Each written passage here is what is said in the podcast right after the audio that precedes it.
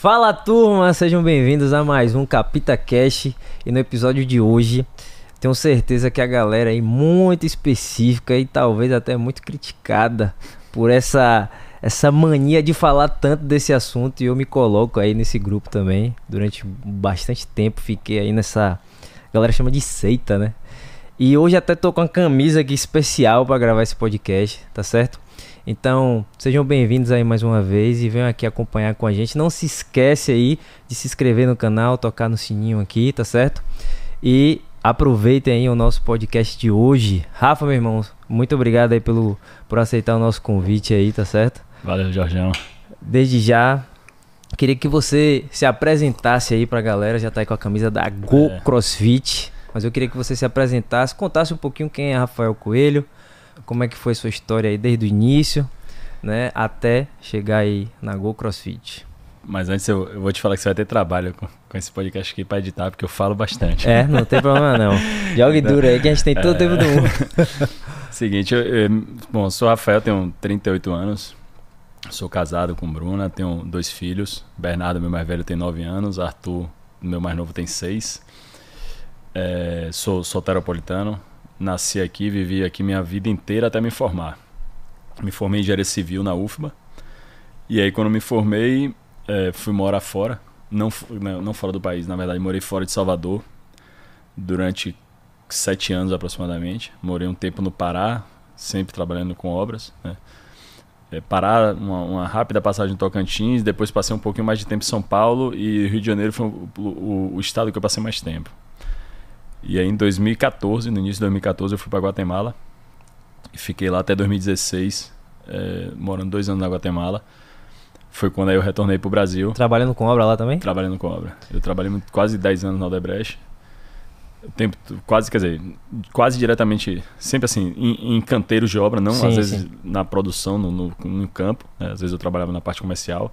E no último ano eu parei, trabalhei na área de desenvolvimento de mercado, né? Buscando novos negócios sim. no país, na, na Guatemala. Entendi. E aí, em 2016, voltei pro Brasil. É, surgiu né, a crise da, da Lava Jato, enfim. Sim, toda a, aquela. A é, foi uma empresa que sentiu bastante, né? Bastante o impacto mesmo. foi muito grande. Isso. Então, e aí chegou em 2016 a gente voltou. Em maio de 2016 a gente voltou, a família. A gente, Você é, foi com sua família também para lá? Fui com a família, foi. Meu segundo filho, Arthur, nasceu lá, guatemalteco. É. é. Então, é, e aí em maio a gente voltou para recomeçar, recomeçamos tudo do zero, né?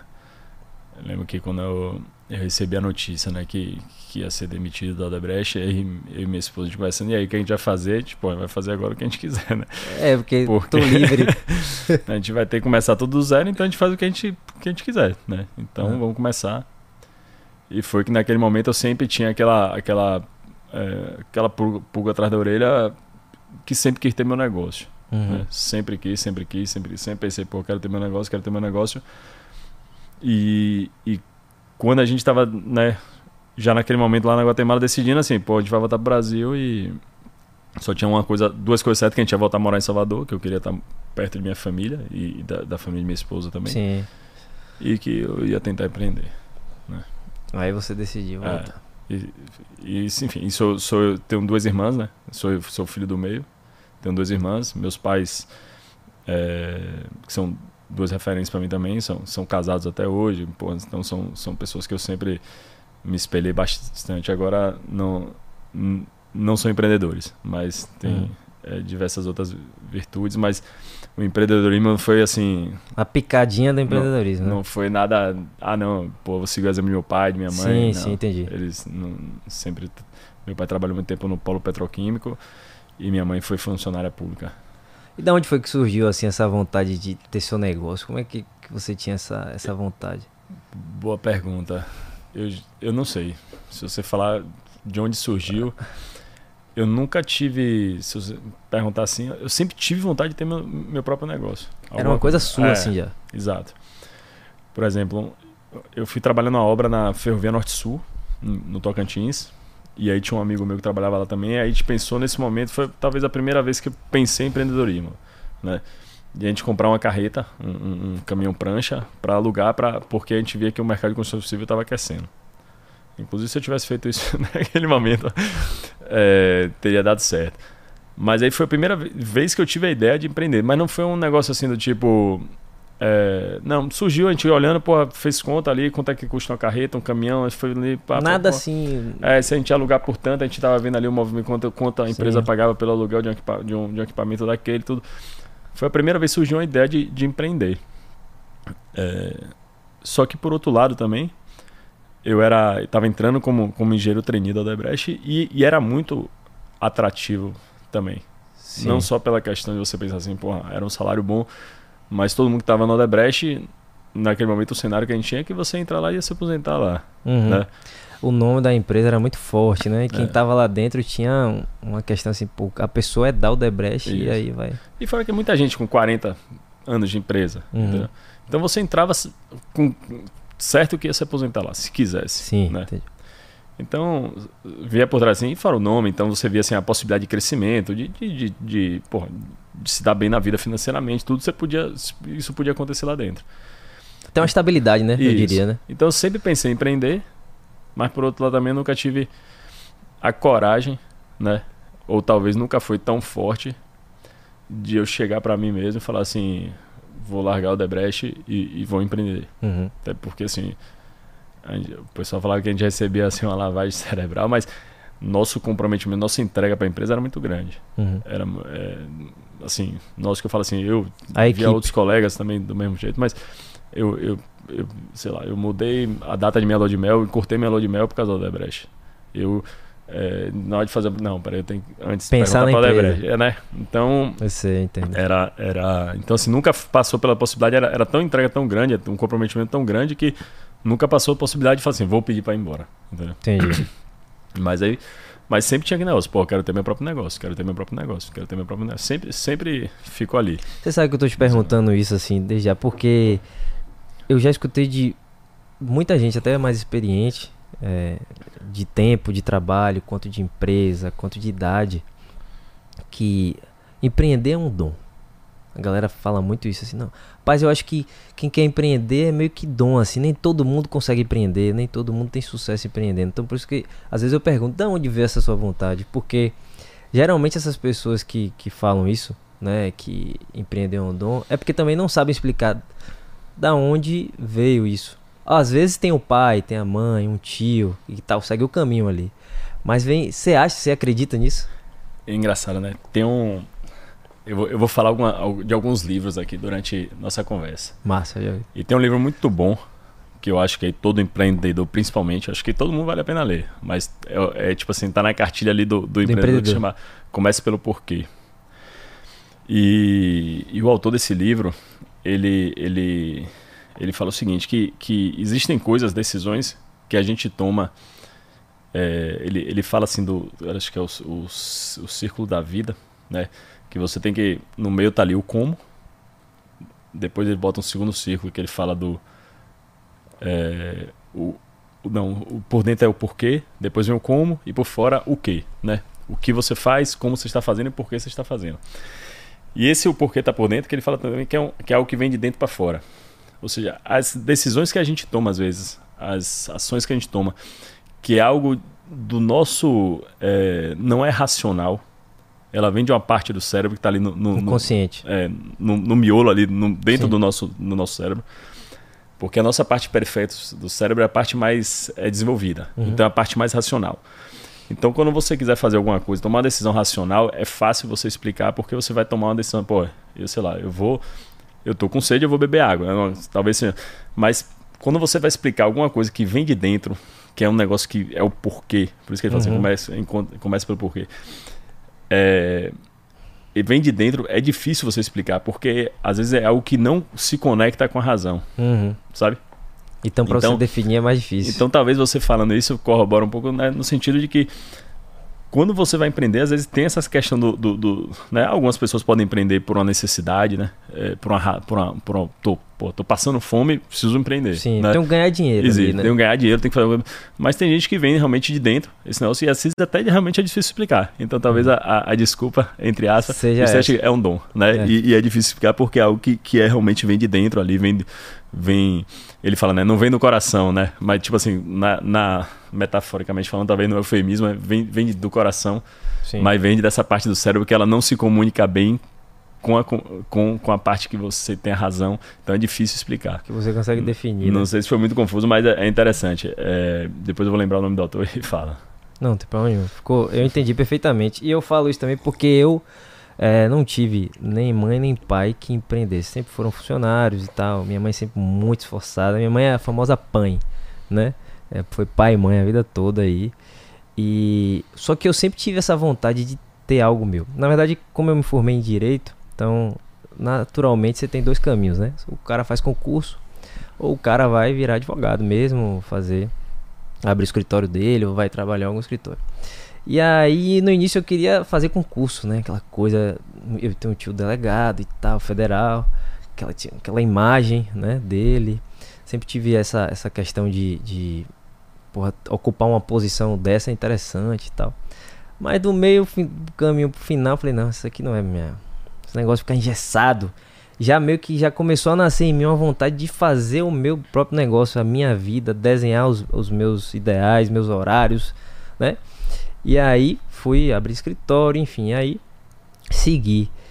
E não foi nenhuma. Não foi influência de ninguém, pelo contrário, sempre foi algo meu, é como você tá falando, veio de dentro, né? Uma coisa assim que.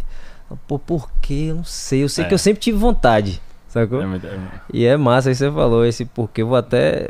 Depois você me falar. ele, ele livro. tem dois livros. É Encontre seu porquê e comece pelo porquê. Um, o da capa vermelha, que, é o, que, eu, que eu recomendo. E minha memória é péssima, então volta e meia eu, vou- eu posso estar confundindo os livros, mas é, comece pelo porquê, se eu não me engano, é da capa vermelha. É, e depois tem Encontre seu Já- porquê, que é um pouco mais uma dinâmica diferente. Mas é, os dois vale a pena, mas comece pelo porquê é, um, é É essencial. massa demais, É, né? Já é uma dica pra galera aí, É. né? Já é uma dica pra galera. Eu, eu vou até pe- pegar minha pescazinha aqui pra te Vá, falar depois. vou te falar qual, qual é o livro já já. Mas aí conte, aí você chegou no, no, aqui no Brasil de volta com essa perspectiva e como foi que da- como é que você desenrolou isso aí? Porque primeiro você tinha dois filhos, não é fácil, né? A família, toda aquela coisa, volta, né? Vou fazer o quê? Já é uma decisão complexa. É. né? Simon Sinek. Simon Sinek. Simon Sinek. Ele tem muito ele tem um vídeo no YouTube muito conhecido, que é um TED TEDx que ele, que ele gravou, que é justamente isso, que ele fala do, do ciclo da vida assim. Mas vamos lá. Mas tá anotado. É, é, naquele momento foi o seguinte, qual, qual era o cenário, né? Eu, eu, me, eu me entreguei muito para o Odebrecht, né? Vivi muito em função do Odebrecht né, até então. E quando eu voltou, eu voltei, aí, por mais que a gente tinha feito conta, eu falei assim, ó, a gente tem aqui tantos anos de, de, né, de sobrevida Sim, de ir pra vida das economias que a gente tem e tudo. É, mas me preocupava muito eu ter dois filhos, minha Sim. esposa ter abandonado a carreira dela, né?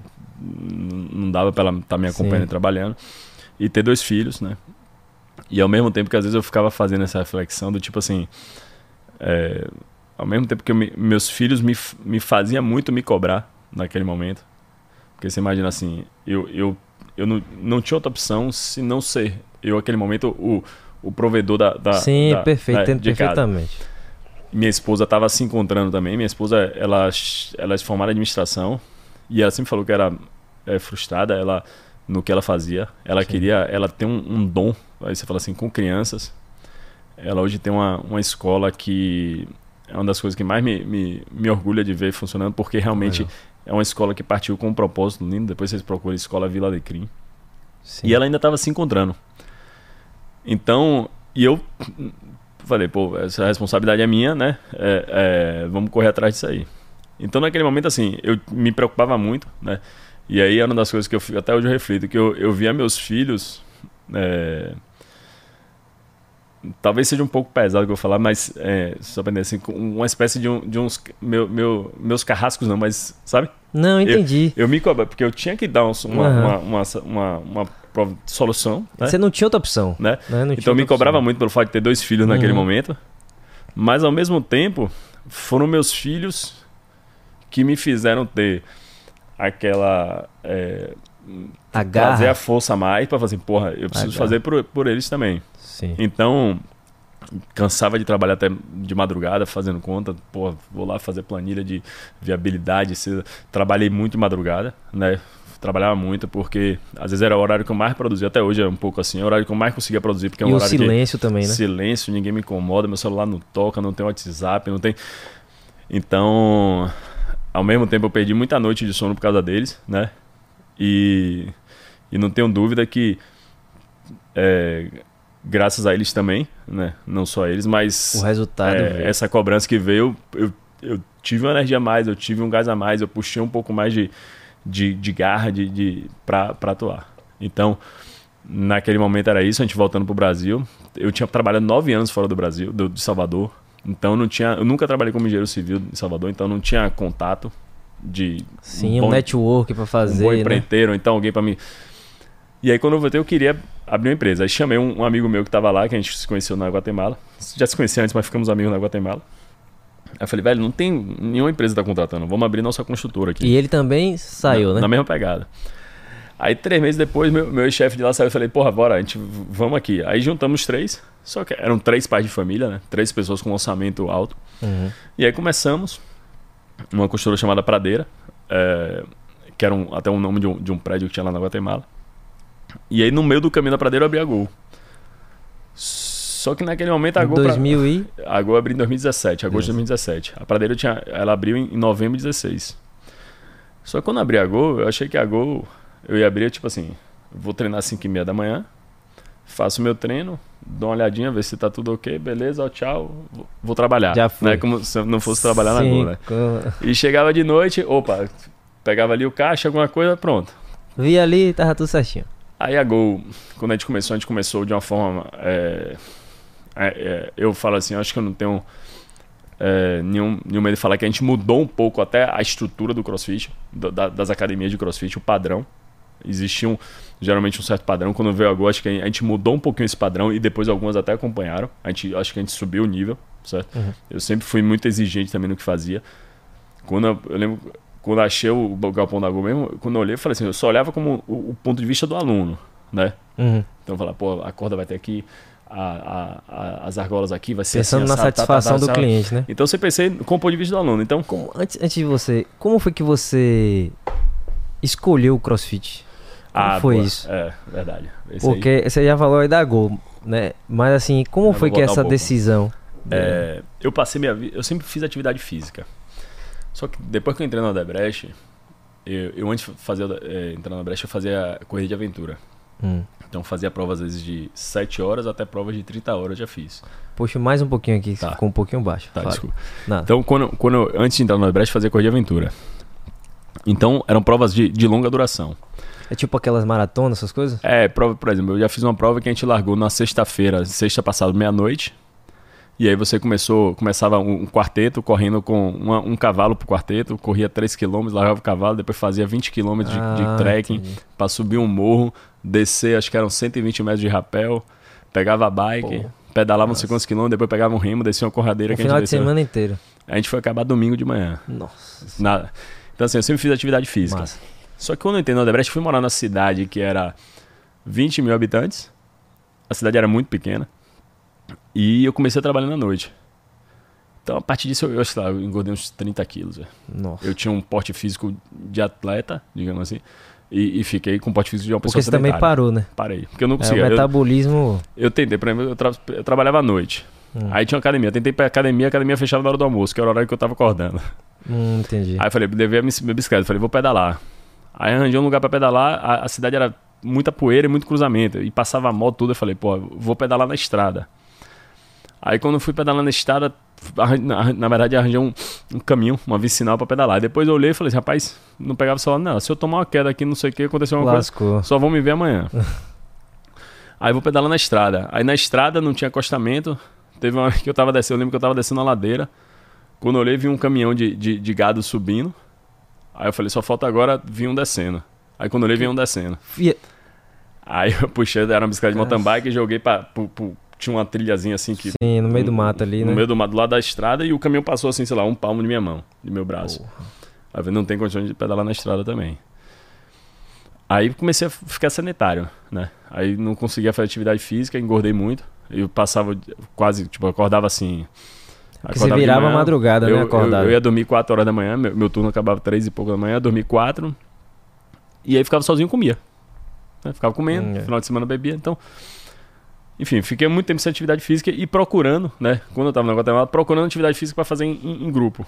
Porque nesse intervalo eu tentei corrida, fiz uma meia maratona, tentando me encontrar, mas eu queria esporte coletivo. Aí até que eu não vim pro Brasil um dia, né? a gente vinha final de ano.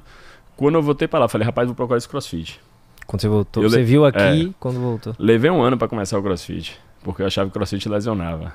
Todo mundo. Um ano. Isso aí já é uma parada aí que é. exato. Um ano pra fa- entrar no crossfit. Eu falei, sabe uma coisa, vou procurar esse crossfit. Aí no primeiro dia eu falei, porra, fiquei destruído, fiz um treininho besta lá, todo dolorido. Eu falei, pronto. Quebrado.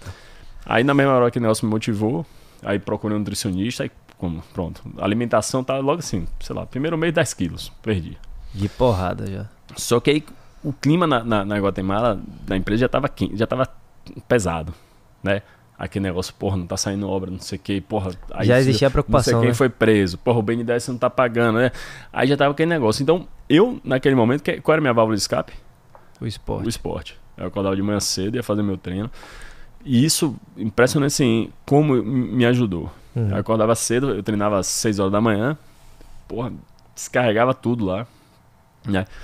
Fiz, tinha, era o esporte em uma comunidade forte, né? Era, apesar de ser individual, você faz com, com- junto com outras Sim, pessoas. sim. Então eu fiquei de, de, de janeiro até maio no CrossFit.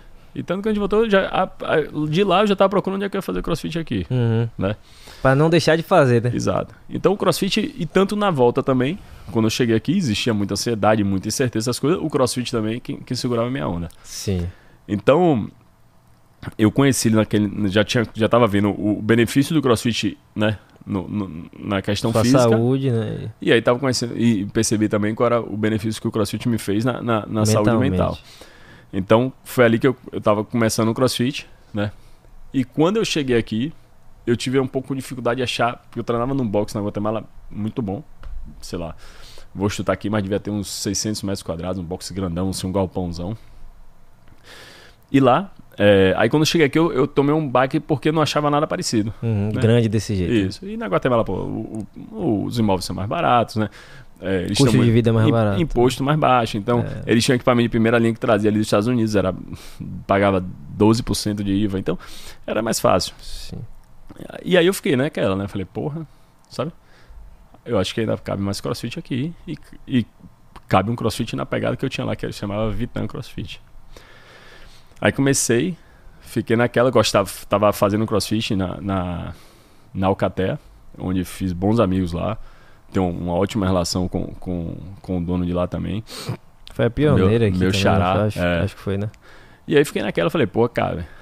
Aí na época eu tava fazendo uma obra no Clube Espanhol. Aí eu falei, pô. Aqueles prédios lá. É, tava fazendo uma, uma obra, uma quadra de squash. Ah, sim. Aí eu falei, pô, vou botar o crossfit aqui.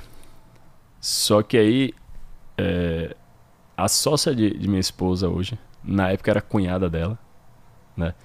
Ela, ela virou e falou assim: vá pro lado de lá, que lá de lá não tem nada. O que é lá, ela lá mo- você é fala? Patamares. Ah, entendi. Ela mora em Jaguaribe ali, é Sim. Patamar. Ela falou: vá porque lá não tem nada. Aí eu comecei a pesquisar tudo. Aí eu olhei: tinha uma afiliada no Imbuí, a outra tava em, em Lauro de Freitas, em Vila do Atlântico. E no meio do Ah, foi. caminho esse espaço enorme. Isso aqui, bicho. Aí eu vou lá dar uma olhada, né? Só que nunca morei pro, pro lado de, de, de patamares, Uhum. nunca, né? Aí comecei o negócio a me chamar a atenção. Enfim, go- é, apaixonado pelo CrossFit, apaixonado, todo dia, segunda a sábado, né? Você faz sua programação em função do Uhum. seu treino, É. me fazendo muito bem, cada dia mais me sentindo mais saudável, mais, mais bem condicionado, topando cada vez mais apto a fazer diferentes desafios, enfim, rejuvenescendo, que eu acho Inclusive que no seu dia a dia E- também, a gente sente muito isso. Aí pronto, aí eu olhei, aí fui ali na Avenida Orlando Gomes, tinha uns galpões. Novos, né? Bem novos, tinha acabado de. Ele- eles né? tinham ficado prontos, acho que uns dois anos atrás, só que teve um problema na construção, Ah, eles começaram a recalcar. Aí o dono precisou reforçar toda a fundação, entendi. Porque ficou vazio ali Ficou. um tempasso. reformando, reforçando, a, reformando, não, re- re- na verdade reforçando a- a fundação. Aí eu fui primeiro a aparecer lá. Aí começamos a negociar, começamos a negociar e o lugar é fantástico, né? Eu, eu sou suspeito para falar, mas para mim é o melhor crossfit que tem. em termos de estrutura, localização, Sim. estacionamento, tal, tal, tal. Pô, pra mim a Gol Piatã é o melhor que tem. Uhum. É, aí fiquei. É, tava ali, aí acertamos o aluguel. Aí falei, vamos nessa. Aí achei que ia entrar sozinho, né? Falei, pô, vou sozinho. Aí tava almoçando eu, um amigo meu, é, dois amigos, um advogado, outro administrador. Aí falei pro advogado, fui tirar dúvida de, de, de, de né? Contrato, essas coisas e tal. Aí ele, mas pra que você quer saber disso? Eu falei, porque eu vou abrir um crossfit. Aí eu também vou. Aí eu falei, mas você nem sabe o que. Sabe? Não, eu vou. O que você fizer aí, eu tô junto com você. Tô colado. Aí o outro esperou acabar o almoço e falou assim, pô, velho, eu também quero. Era André e, e Vitor. Aí começamos o crossfit ali, né? É, começam tudo zero, pô, eu sou engenheiro civil, enfim, né? Ninguém da área Ninguém da área. Hum, fiz uma, uma forma muito discreta no início. Eu tinha uma questão ética aí de, de não abrir para ninguém enquanto eu tava treinando Alcatel, né? Eu, eu, tomei muito cuidado, assim, por mais que já tivesse vazado, eu me neguei a negociar qualquer plano enquanto estava treinando em outro box de crossfit. É né? para não dizer que você puxou aluno, não queria de, de forma e tal. E por mais que eu treinasse na Pituba e o box era em Piatã, né? Não é. tinha, mas eu não tinha uma ligação mas, assim, tinha, mas podia rolar. Isso, tive muito cuidado. Tinha, tinha até um aluno que até hoje está com a gente que ele me procurava e falei, ó, oh, bicho, eu só converso com você depois que eu sair daqui. Uhum. Então, aí começamos, fomos montando a equipe e tudo, pô, e aí começou, né? Começou é, eu fazendo a obra, então eu, eu, tenho até um orgulho de dizer que eu participei das obras de, de todas as gols, estava ali em cima, comprando, enchendo meu carro de, de, de, de, de material de construção, passando pra, pra, pra, por aí vai. Eu chamo isso de diário de empreendedor. É. A gente faz tudo que tem Exato. que fazer, né? Exato. Eu tenho, tipo assim, eu uso muito como exemplo o porta-papel higiênico que a gente tem lá na Golpiatã, que, tem, que sou eu que aprendi, entendeu? Então, ah. tipo assim, porque é o, né, do mais simples. Sim. Eu falei, eu conheço desde o porta-papel higiênico aqui, ah. até o que você falar, eu, eu, participei de tudo isso aqui. Então eu sei onde é que tá a, essa tubulação de água, ela, ela desce nessa coluna. Então, essa, a, o eletroduto veio assim, assado. Se tiver um problema ali e, e tal, você é, sabe onde tá tudo. Você onde tá tudo. Então, e foi aí que em agosto, em 19 de agosto, vai completar quatro anos agora, quinta-feira, é, a gente a, abriu a Golpiatã era um sábado, uma inauguração que foi assim. É, com o campeonato, tudo. Pô, pegou assim, aquela inauguração digna, assim. Gloriosa. É, com aglomeração, né? Que negócio que hoje a gente tem dificuldade de ver. Uhum. Mas foi, pô, foi, foi, foi, ótimo. Foi assim, excelente. Foi, e aí começamos com o pé direito, sabe? A gente começou. Eu tenho um caso que eu me lembro que é o seguinte, até um. um, um Clara, Clara e Excel, são dois irmãos.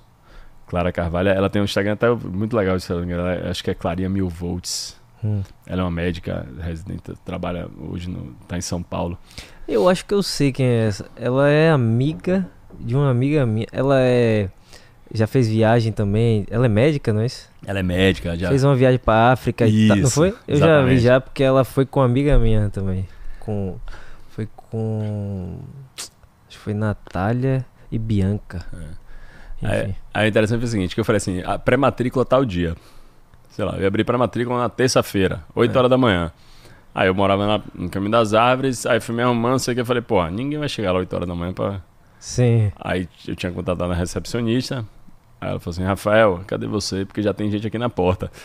e falei, você em casa? E eu em casa, eu falei assim, pô, mas... Sabe? Aí que imagina, pô, ninguém, ninguém é, sabe da gente. Bateu 8 horas da manhã. Como é que já tem gente pra... E aí foi que a gente foi. Tanto que foi as duas primeiras matrículas, foi Claro e o irmão Celso. Duas pessoas assim que, que eu tenho um, um, um carinho muito grande. É. É, porque ficaram marcadas. E aí, pô, e aí começou. E aí foi realmente.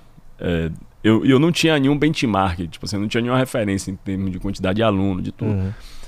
E depois que foi uma coisa complicada, né, para você também, é, até administrar. Eu não sabia se estava bem ou estava ruim. contratar professor, coach, né? Como é que foi isso também? Porque você de outra área. Como é. foi que você conseguiu definir isso? Eu fui muito em, em a indicação, né? Tipo, de assim, chegava conhecendo, pô, ó, no box tal tem um professor bom. Uhum. Ali na Paulo Seixas um box chamado Sotero. Aí uma, uma, amiga de minha esposa falou assim, ó, lá tem um professor chamado é, Galileu, Tiago Galileu. Ele é muito bom. Aí eu falei, ah, então vou lá fazer uma aula experimental. É. Aí fui fazer uma aula com ele. Aí fui, foi, chamei ele para ser o head coach da, do, do, da box. Aí ele visitou tudo, ele disse que ele até hoje ele tá falando, ele falou assim, rapaz, quando eu botei o pé ali na Gol, que eu mostrei, ó, a Gol vai ser aqui. quando eu botei o pé ali, eu falei assim, porra, Vai dar bom. vai dar bom. A gente tá junto até hoje. É um cara que. É, que, que, eu, que eu admiro, assim. Tem muitos defeitos, como todos nós, mas é um cara que tá disposto a, a- a, sabe, evoluir, evoluir, melhorar. mostrar, dar cara a tapa, de assumir quando erra. Então a Humildade gente também. é, então a gente tá muito junto, é um cara que eu, eu gosto muito porque eu me sinto muito tranquilo para dar um feedback, e- ele recebe feedback dos outros de uma forma assim, então ele tá sempre disposto a, porra, hoje mesmo a gente teve uma, uma reunião sobre isso, ele falou, e ele começou a reunião falando assim, ó, eu, eu errei, eu que fiz essa brincadeira com o aluno, vou pedir desculpa para ele. É. A brincadeira no momento era assim assado, eu achei que não ia, mas vou pedir desculpa. Então, então foi ele que começou como head coach e aí começamos, né? Foi ele e outro também chamado Kilson. E aí começamos a montar a equipe. Certo. E muito assim da equipe é o seguinte, foi foi coisa assim do tipo, eu não tinha como analisar muito o currículo do cara, Por causa da experiência em si também, né? Que- mas eu via muito assim, porra, esse cara acho que tem os mesmos valores que, o- que o meu, né? Eu lembro que tem um, estagi um estagiário que tá até hoje com a gente. E ele tava me lembrando isso que eu não lembrava. Tipo assim, na, na inauguração, né? É, a Goi ia inaugurar no sábado. Ele bateu lá na sexta, pô, queria estagiar aqui, não sei o que. Eu falei, beleza. Aí comecei dois minutos, vem cá, você vai fazer o quê? Mas pode vir aqui amanhã então, já pode começar amanhã? Ele posso. Então pronto, beleza, fechou. Então assim, pra mim não cabia. é, eu sempre pensei, é muito mais fácil a pessoa aprender a técnica, né?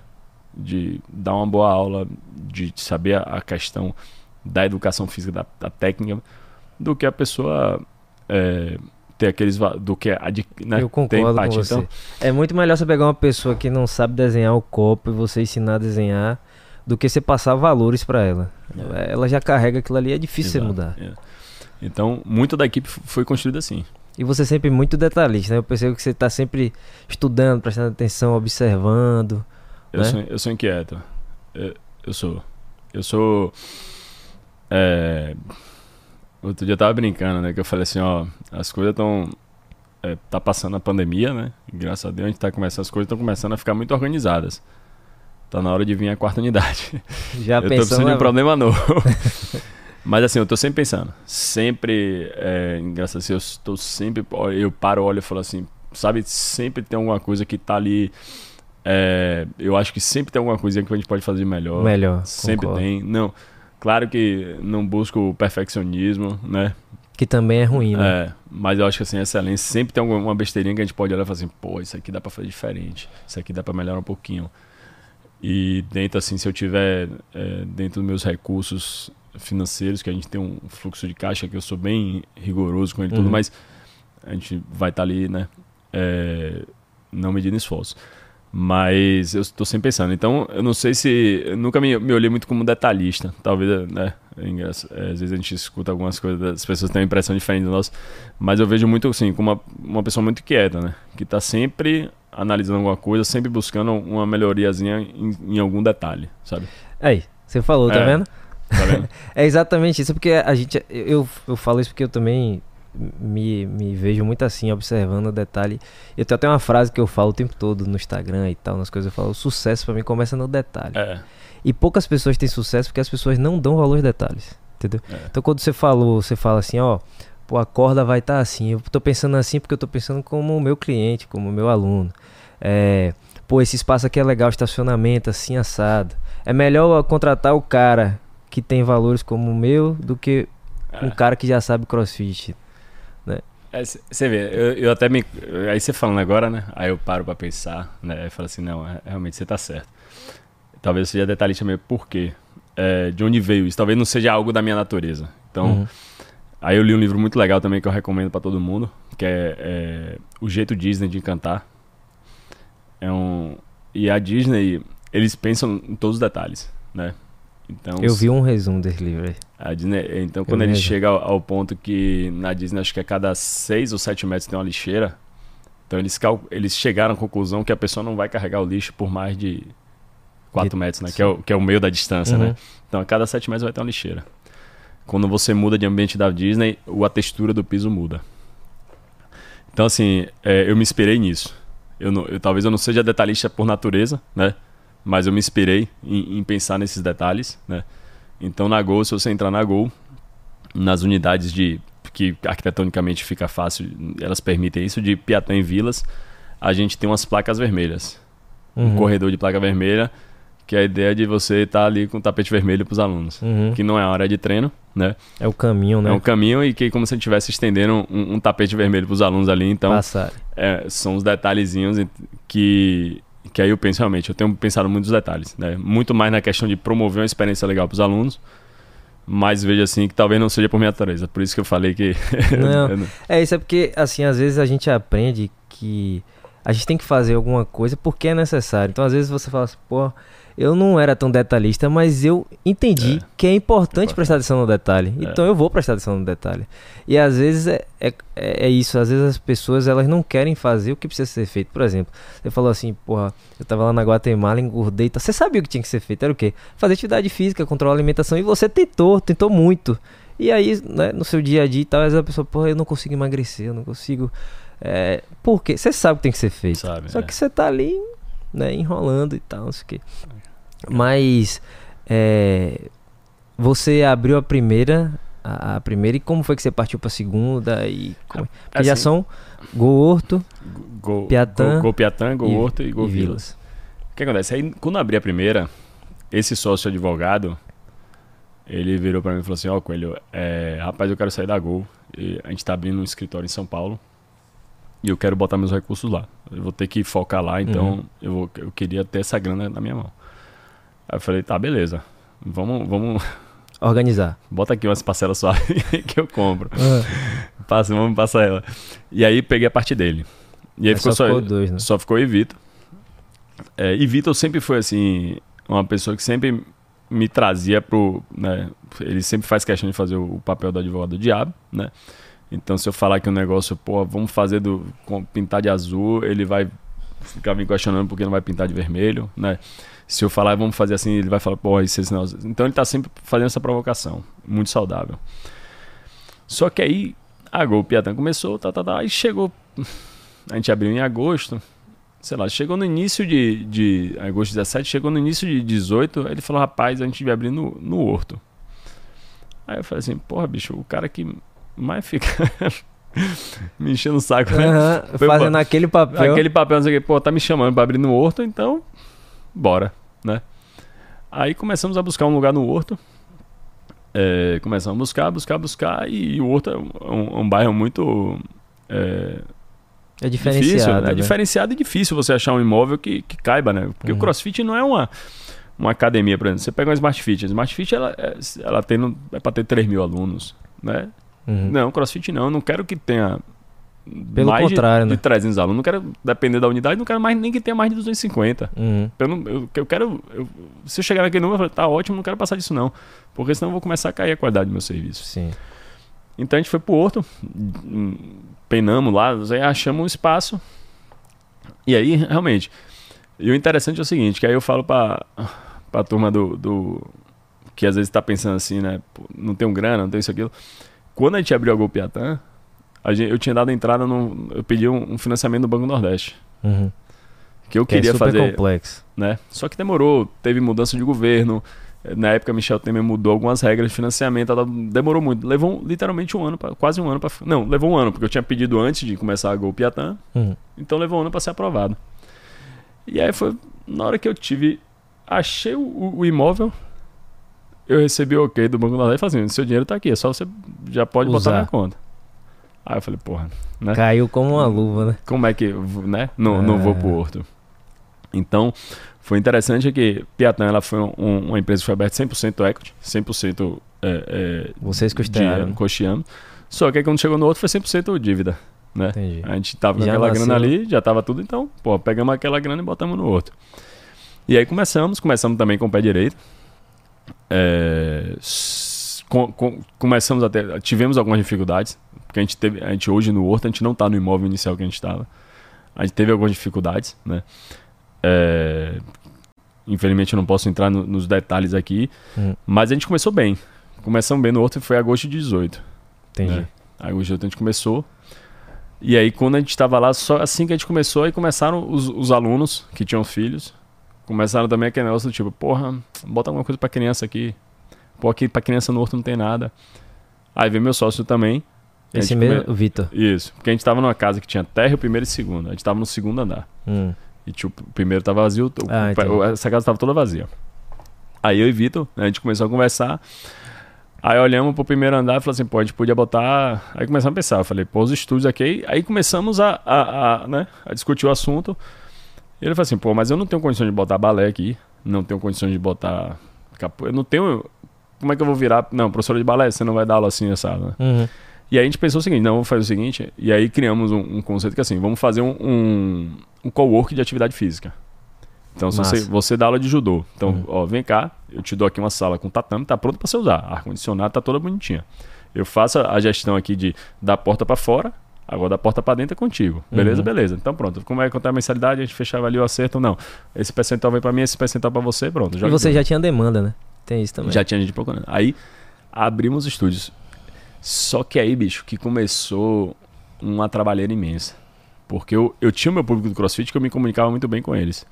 E aí, de repente, eu começo a ter um público que são crianças de 2, 3, 4, 5, 6 anos de idade e os pais dela. Que nem É. sempre eram alunos do CrossFit também. Que não eram. Então era outra pegada. Hum. E aí comecei. Aí pronto. Rapaz, aí. Os três primeiros meses dos estúdios, eu falo que me consumiu muito mais do que os um ano e meio dos, dos dois boxes crossfit antes. Então começou um- um- uma demanda muito grande. Era uma exigência, um nível, outro tipo de exigência. Uhum. Porque você pensa que o crossfit é a galera mesmo, acabou o treino, tá sem camisa, cai no chão, Tá aquela- nem aí. tá nem aí. Não, pô, lá tinha que estar bonitinho. Eu lembro que uma vez eu recebi uma reclamação. eu, na hora eu não tava lá dentro, aí hoje que é minha gerente, ela me ligou e falou assim, pô, é, tem uma mãe reclamando aqui que o banheiro entupiu. Aí eu falei, mas entupiu por quê? Jogaram não sei quantos papel higiênico. Eu falei, pô, e como é que não entope, né? E a mãe É. falando, pô, como é que o banheiro. A mãe, tinha uma mãe reclamando que o banheiro tinha entupido. Eu falei, mas como é que não entope? E se jogaram um- praticamente um rolo de papel higiênico dentro, sabe? Uhum. E- mas era esse nível de cobrança, né? Mas aí a gente foi, velho. Pouco Que a pouco. você já tava. Você tava em outro nível, voltou, né? É. Porque você tava lidando já com gente adulta e Aí- agora tem que. E tinha, e era um público bem mais exigente. Tipo assim, o- as pessoas às vezes querem pra ele mesmo, pode querer uma coisa, mas quando é pros filhos, É outra ta- talvez eles, né? E aí foi. Foi um senhor aprendizado também, batendo cabeça, tentando achar os parceiros certos pra cada modalidade. A gente tinha seis modalidades diferentes. Mas aí também fomos encontrando os parceiros corretos também. Uhum. Alguns, Que é uma dificuldade É. trabalhar com gente, né, Rafa? alguns a gente se entendia, né, teve que se entender o perfil daquela pessoa, né, que é, é, é, eles, a gente tem duas parceiras lá que, que no começo assim a gente já teve uns pega pra capar, mas que hoje a gente tem um, já nos entendemos, Que é entendemos como natural é, é, também, né? mas que a gente tá, tá um ganha-ganha, porque a proposta do estúdio sempre foi assim, se tiver bom pra você tem que estar bom pra mim, e se não tiver bom pra você também não vai estar bom pra mim, então vamos, vamos brigar junto, né? Mas foi um grande aprendizado, um público novo, tudo. E aí começamos com os estúdios que minha proposta sempre foi promover a saúde através da atividade física. Sempre acreditei nisso. Então, qualquer coisa que me proponha isso, eu falo, opa, isso aqui encaixa. Por mais que não seja crossfit. A única coisa que eu acho que crossfit é a me- melhor modalidade que existe. Hum. Mas se tiver outra coisa que promova e que outras pessoas, nem todo mundo é obrigado a gostar de crossfit, outras pessoas gostem, a gente vai tentar promover, porque eu, eu, eu consigo, eu, eu entendo que é um propósito que eu identifico e eu consigo comunicar e propor bem isso também, de Hum. colocar isso em prática. Entendeu? Hum. Então ver os estúdios, em, a gente abriu os estúdios em janeiro de, de 19, né? E aí, primeiro ano foi um ano de muito aprendizado, ano 19, a gente tava bem. Foi quando aí no meio do caminho eu comecei a, a, a- eu vi um box fechando, um crossfit fechando em vilas, comecei a pensar em vilas. A, na época a esposa de um, de um coach meu também fez essa provocação. E aí a gente começou a construir vilas. A ideia de vila começou a procurar, comecei a rodar por lá, rodar por lá. Eu lembro dessa época aí. E aí veio a Go Vilas, que era para ter aberto em, em dezembro de, de 2019. Atrasou um pouquinho, a gente acabou abrindo em janeiro, Janeiro de de 2020. né? Então, essa foi a história das três unidades. é, com a ideia realmente de, de eu tentar, né, se a gente voltar lá atrás do que eu estava falando, né, tentar promover para as pessoas, oferecer para as pessoas o que é que o CrossFit me, me ofereceu de bom, que foi uma, ser uma pessoa mais saudável, mais disposta, me ajudou é, é, mentalmente. Resolveu uma dor sua também, É, né, Fábio? Exatamente. Tem essa questão, né? Isso. Me fez muito bem. É um propósito seu, eu penso que com sua fala Isso. Um problema que você passou, você está trazendo para ajudar outras pessoas e unindo, a- claro, a- ao lado financeiro também. Sim, É. sim. Que foi? Que, que eu, eu cheguei à à à conclusão que eu tô no caminho certo foi quando veio a pandemia. A gente. E depois da pandemia terminar, ou durante a pandemia, a quantidade de feedback que até hoje eu fico descobrindo. Esse final de semana eu descobri um, um caso novo. De pessoas que viraram e falaram assim: ó, se não fosse pela Gol, eu não sei o que seria comigo ou com minha irmã. Porque se não fosse os treinos da Gol, eu tinha enlouquecido. Uhum. Minha irmã tava com depressão. Eu tava com depressão. Vocês salvaram minha vida. Sabe? É, isso aí é. E aí, quando eu fico olhando esses relatos, assim, eu fico assim. é, Porque eu não, eu não tinha ideia, no momento que eu abri a gol lá atrás, que a gente. é, Inicialmente, assim, eu gostava do crossfit, quero abrir um crossfit e vi a oportunidade. Uhum. E depois eu fui conhecendo o, o, o- a importância que tem uma atividade física, a importância é, que o, o resultado positivo que a gente estava gerando nas pessoas. E eu fui percebendo e falei assim, rapaz, isso aqui não é só academia. Não, não é só academia, isso aqui é outra coisa, é muito maior do que isso. A gente tem que ter o cuidado, a gente tem que olhar isso dessa forma, porque a gente é, é, tá mudando a vida de pessoas, a gente, tá, a gente salvou vidas. Eu falo assim, eu me orgulho de falar assim que teve algumas pessoas que, que falaram assim, porra, vocês salvaram minha vida. E o propósito seu tá sendo cada vez maior, né? Nesse sentido. Eu tive, nesse período, foi em 2019, Final... no meio de 2019, eu, tive uma, eu me provoquei um pouco. Hum. Do tipo assim, rapaz, eu, eu vi um- um- uma pequena tendência de queda nos alunos. E aí eu falei assim, pô, tem alguma coisa dando de errado aqui. Aí eu falei, ah, aí eu tava num evento em São Paulo, aí com- tinha uns caras que estavam promovendo a mentoria, eu falei assim, eu já conhecia pessoas de respeito, de nome no CrossFit. Aí eu falei, ó, vai passar um, vamos passar lá, fechei uma mentoria com eles, eles foram pra Salvador. E aí foi- a mentoria, inicialmente eu achei que era pra minha equipe, mas pra mim fez muito bem. Porque foi quando me despertou a, a vontade de ler. Tipo assim, Sim. eu até 2019 eu devia ter lido, sei lá, 15, li- 10 livros na minha vida toda. E a partir de meu aniversário, que é agosto de 2019, eu comecei a ler dois, três livros por mês. E o que foi assim, eu olhava os caras falando alguma coisa, às vezes um até mais novos, mais jovens que eu.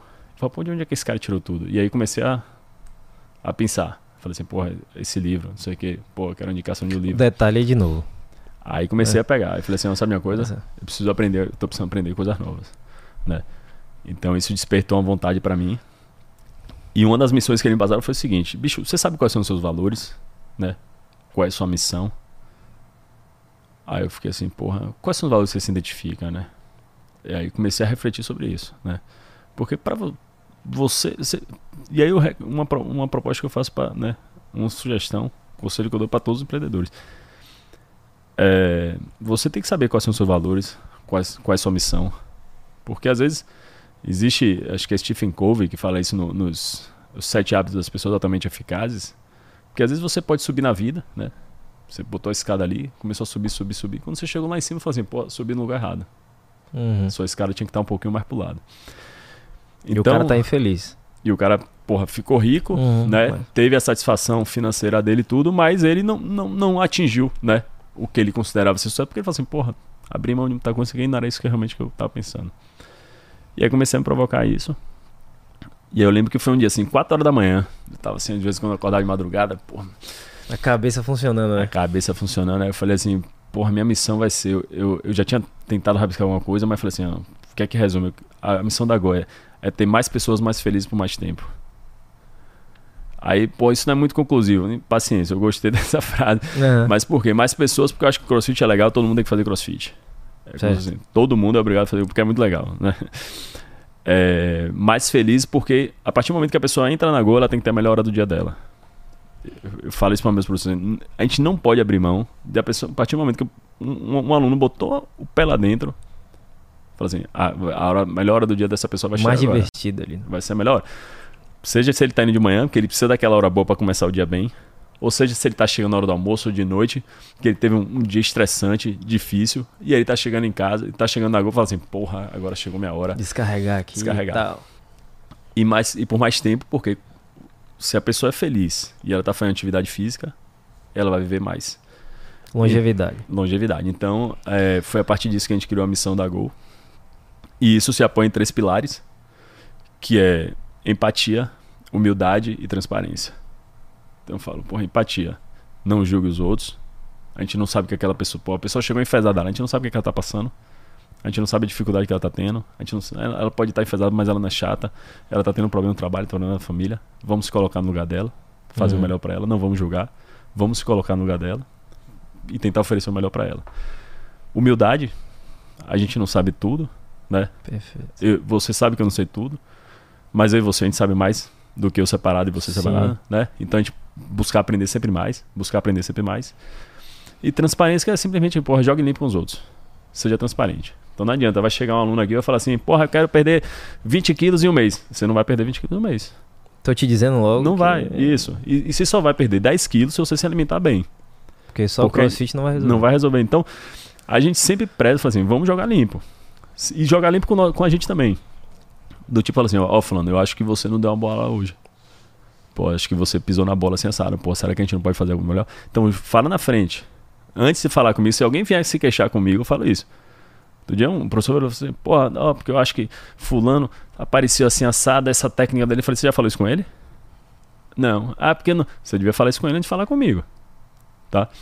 Então, eu, hoje eu tenho esses três pilares como referência e tenho respondido até agora tudo, todos os, os conflitos, as dificuldades que a gente tem. Eu tenho aplicado esses três valores em cima da minha equipe sempre assim. A gente está sendo humilde, a gente está sendo transparente, tá, tá aplicando a empatia.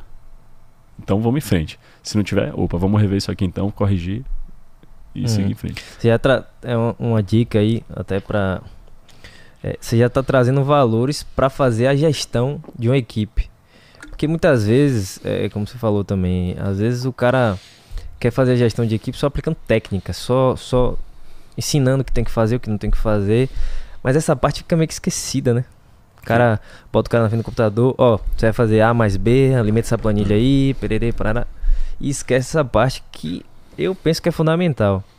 É. Eu também, com, por exemplo, com meus funcionários, eu, eu gosto de ter conversas. E aí, como é que você tá? Sua família? Tá tudo bem? Como é que tá? Tá precisando de alguma coisa? Como é que foi seu dia? Tal. Eu sempre gosto de ter, porque às vezes, às vezes o cara tá até com um problema ali, tá trabalhando, não tá legal, não tá trabalhando bem. Ele não quer te falar, né? Às vezes porque é pessoal dele. É, ou tá irritado. E você, uma conversa dessa, você até alivia o cara. Isso. Ou a, a mulher, que se interessa. É, pelo simples fato de ter uma conversa ali amigável, né? De, de escutar também. Então, essa gestão sua é muito interessante. É bacana porque na prática a gente vê muito, né? Que a galera só. E, e olha assim, eu, eu sou. Eu brinco às vezes que eu falo assim, ó, quem trabalha comigo talvez não aprenda nada, mas a única coisa que eu vou garantir que vai aprender é um pouquinho de Excel. eu, eu, eu, gosto muito de, de, usar planilha, eu gosto muito de gerar. Eu gero muito números, certo? Então, por exemplo, eu tenho meus relatórios e eu sei que, por exemplo, a, a média de check-in da turma de 5 e meia de Piatã em, em agosto foi maior que julho. Já julho foi menor que junho. Eu, eu tenho muitos números, muitos números. É, faço diversos acompanhamentos. Eu tenho uma meta algumas coisas palpáveis que eu passo para minha equipe. Por exemplo, o aluno chegou lá, eu bato muito deles. Vocês têm que falar o nome desse, dessa pessoa quando a gente vai fazendo ela cinco vezes. Ele tá chegando na gol, botou o pé dentro da gol. Opa, e aí, Jojão, tudo bem? Como é que você tá, meu velho? Saber o nome. Chegou, você já chama pelo nome. Dá um bom dia para ele, dá um boa tarde, você já recepciona. Durante a aula, por massa. Ó, corrige aqui, faz assim, faz assado. Ó, é, Maria, Ó, estica postura. as coisas, postura, não sei o que. Porra, tá mandando bem demais, continua assim, não para não, não para não, não para não. E acabou a aula. E aí, Maria, como foi seu treino? Uhum. Cinco vezes, pelo menos. Isso vai fazer. Então, assim, existem algumas métricas, algumas, algumas metas, obje né, coisas objetivas, né? E tem gente que erra nisso também, né? É. A gente não, eu garanto que eu não consigo aplicar isso toda. Minha, minha equipe não, não sei, não vou botar a mão no fogo e dizer que toda aula a gente consegue, mas a gente tenta. É, e se tá? você tem metas palpáveis, que e... às vezes as pessoas erram nisso, é isso que eu tô querendo dizer assim. O cara fala, eu tenho uma meta. Existe uma confusão sempre entre meta e objetivo. E às vezes eu bato nisso assim, eu falo, meta, meta tem que ser algo palpável, meta Isso. tem que é um, dois, sei lá, dez horas, cinco vezes, né? A galera confunde o objetivo com meta, né? E, e, e, e enfim, e aí justamente isso, né? Você pega o meu objetivo, qual é o meu objetivo? Dar a melhor hora do dia para aquela pessoa. Uhum. Então pronto eu, qual, qual, qual, quais são os, as metas, né? Quais são os números? Os números. Tem. Os, é, tem até usam muito essas palavras, né? O OKR, né? Os Keys Results. O que, é que você vai estar tá buscando, né? Para aquilo ali. Então, uma das coisas é falar o nome dela cinco vezes durante a aula. Né? Isso não é para ser automático, né? mas é, um, é, uma forma de mensurar assim, pô, a pessoa vai, vai se sentir assistida. Né? Uhum. E, e, e, e, espero que as pessoas não façam isso de forma superficial, né? Mas que elas usem isso como falar assim, porra, preciso voltar a fulano porque eu só tive com ela uma vez. Uhum. E seja isso, né? É, isso seja uma forma de, de, de entregar, a, de realmente propor a melhora do dia para aquela pessoa. Então a gente vem, eu venho buscando muito isso. Venho assim, é, sei lá, eu, talvez as pessoas devem falar assim, lá vem Rafael, fala a mesma coisa. Eu não sei se você acha isso ou não, mas eu repito e não. Quem trabalhar com, comigo vai, vai, vai passar por isso. Eu vou estar lá repetindo, vou estar insistindo, mas é algo que eu tenho. É, e, e, não me importa se eu descobrir um dia que falar assim, não, Rafael, você esse valor aqui acho que não fica legal, não. Então você tem que botar mais outro. Massa, vamos, vamos ajeitar isso aí. Mas hoje eu, eu reflito muito sobre isso e hoje, pelo menos esses três valores, eu não abro mão Uhum. E quem não se identificar comigo em relação a isso, velho, não tá no lugar certo. Eu vou estar tá ocupando o tempo dele, ele vai estar tá ocupando o meu tempo. E eu acho que a gente tem que ter é, objetivos, valores Sincronia. É, né, convergentes. Pra que não chegue daqui a 3, 4 anos, porra, depois o cara passou 3, 4 anos aqui e fala assim, porra, bicho, ó, tá vendo? Não era isso. Eu passei 3, 4 anos querendo investir em você, você passou 3 achando. E a gente não vai pra, não vai.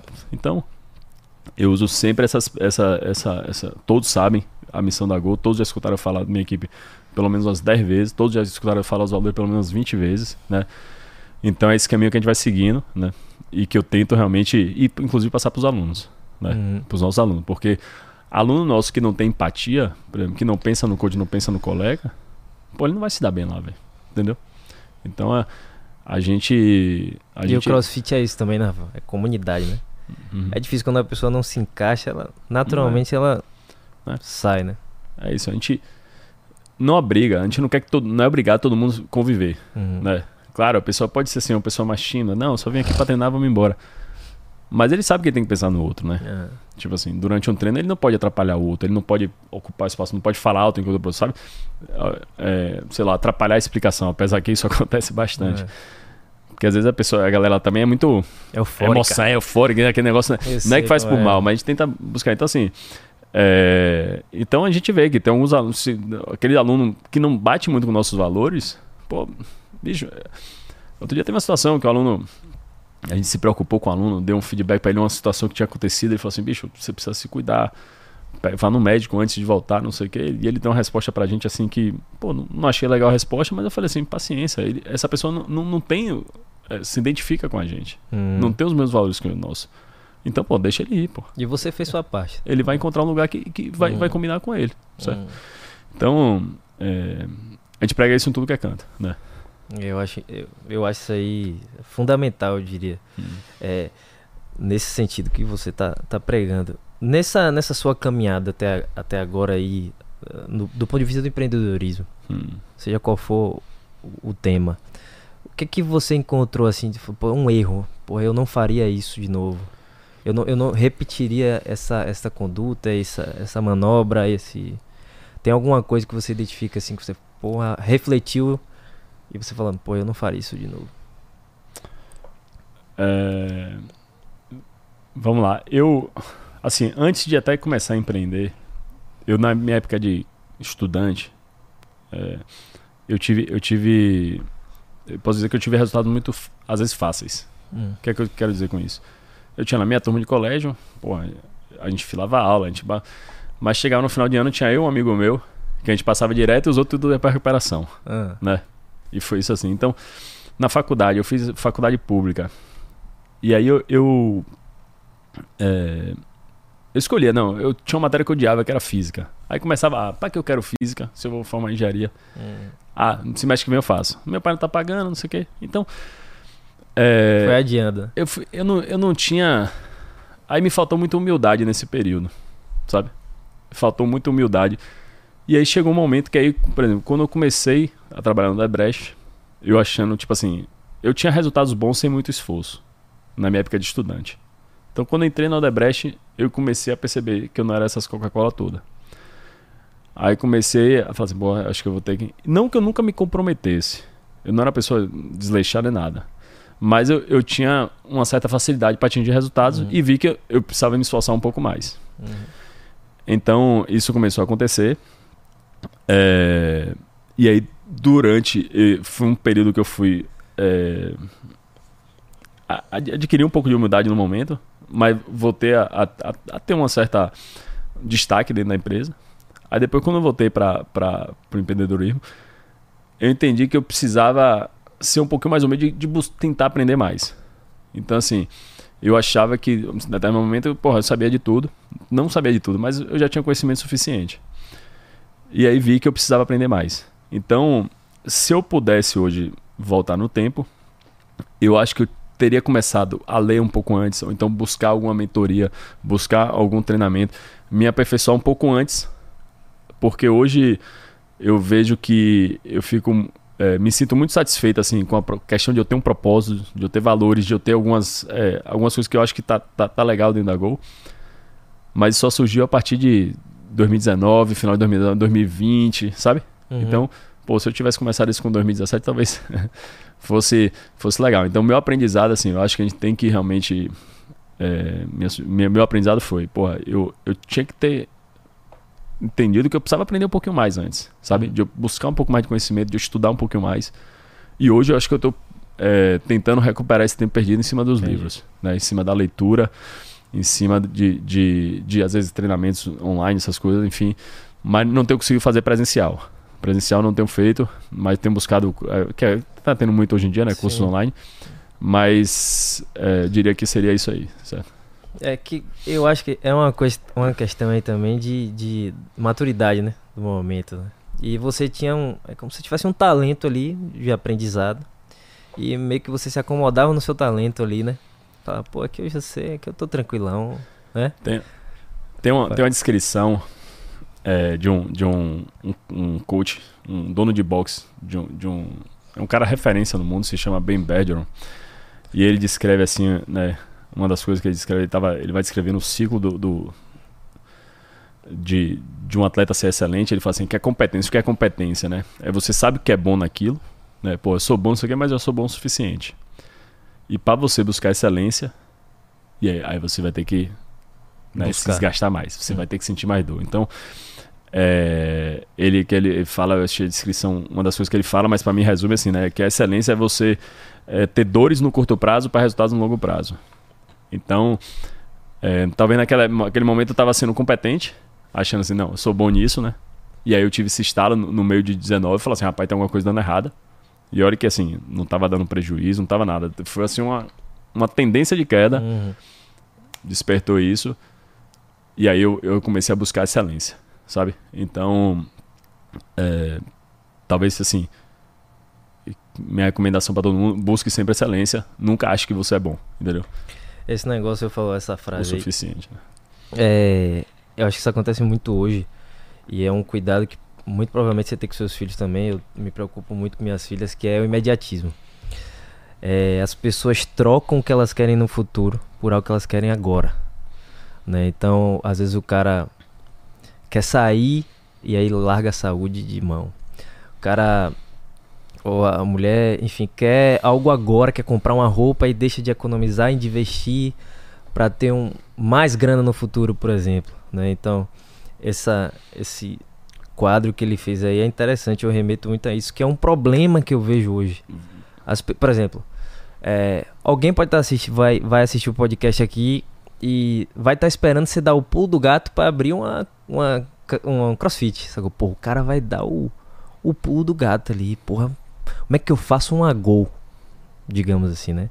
Porque o cara quer pra ontem, o cara quer abrir uma crossfit, quer tá cheia, quer abrir três unidades, quatro ficar rico, pum, né? Aí às vezes eu falo assim, só tem uma maneira de você ficar rico dando noite por dia, que é jogar na Mega Sena. Só. Fora isso, nem herança você consegue. Às vezes o, o cara fala assim, até brinco, é, com meus amigos falam assim, é, o cara fala, porra, se eu ganhar na Mega Sena, se eu ganhar na Mega Sena, eu falo, mas você tá jogando? O cara não. Eu falei, porra, então nem na Mega Sena você vai ganhar, bicho. Eu tenho. A, a geração, eu tenho dois filhos, né? E se a gente parar pra. Você ver um negócio que faz uma senhora diferença. Por exemplo, quando eu era mais novo, pra eu assistir um desenho, sei lá, ia assistir Caverna do Dragão. Uhum. Caverna do Dragão ia passar, sei lá, 11 horas da manhã. Né? E talvez tivesse intervalo no meio. E você tinha que estar esperando até chegar 11 horas da manhã para começar e a Caverna do Dragão. E só tinha aquele horário. Porra, criança hoje não assiste intervalo. Não né? existe. Tá ali, Netflix, YouTube. Parou, buf, botão. Tá. Não, não, não existe o esperar. É- E, no- e qualquer hora. e você vai limitando. Na palma é. da mão. Então, por exemplo, meu filho mais novo, é, eu torço pro Bahia, meu- meus dois filhos estão seguindo esse caminho também, mas meu mais novo, Naturalmente, né? meu mais novo, ele não conseguia esperar a hora do jogo, pô. Tipo assim, pô, o jogo vai começar às 19 horas. Aí ele um dia virou e falou assim: Ô papai, você não pode ligar pra Gilberto pra começar antes, não? Aí eu falei: Não, você vai ter que esperar até 19 horas, pô. O jogo só vai começar. E ele ficava. Ele, ele teve que aprender a esperar o horário do jogo. Talvez isso seja bom, estimule, às vezes, assim, os novos empreendedores a, a, né? Porra, vamos fazer acontecer, vamos ter, né? Mas tem que ter paciência, realmente. A gente fez uma postagem nesse domingo. Todo domingo eu, eu pego alguma coisa que, que eu identifico, que eu vejo alguma frase legal. E era daquela tenista. eh, a tenista que foi meda- medalhista olímpica, acho que é Laura. eh, vou até pescar aqui. Laura. Pass, como-. Laura Pigossi. Que ela fala assim, né? É, é, né? É, e ela puxando, foi uma parte da entrevista que ela fala assim: é, é saber que se você trabalha duro o suficiente, se você tem uma boa cabeça e se aguenta tantas derrotas, você pode chegar lá.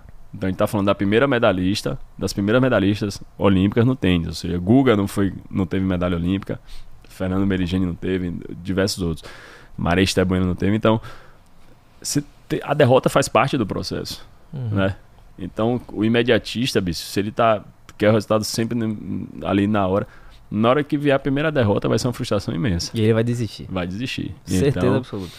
É, faz, é feito de derrotas mesmo. Eu já tive algumas, quer dizer, eu, fui demitido de uma empresa que eu achava que eu ia me aposentar. Depois eu abri uma construtora que um ano depois eu tava saindo dela e ela fechou dois meses depois que eu saí. Né? É, eu abri. é, eu perdi alguns alunos que, que eu olhava e falava assim: porra, esse aluno era Não vou perder. meu né? brother, meu amigo, pô, o cara. E ele de repente vai embora e não dá tchau. Eu falo assim: porra, o que é que eu fiz de errado com esse cara? Sabe? Uhum. sem querer, e não tava nem julgando ele, mas eu falei assim, porra, não esperava isso. Então, pra mim, era uma derrota porque eu acho imaginava que o cara pelo menos fosse me dar uma satisfação, entendeu? Ou seja, a Go World, por exemplo, ela começou no imóvel e teve que mudar. Pra mim foi uma derrota eu abrir mão do, daquele lugar, né?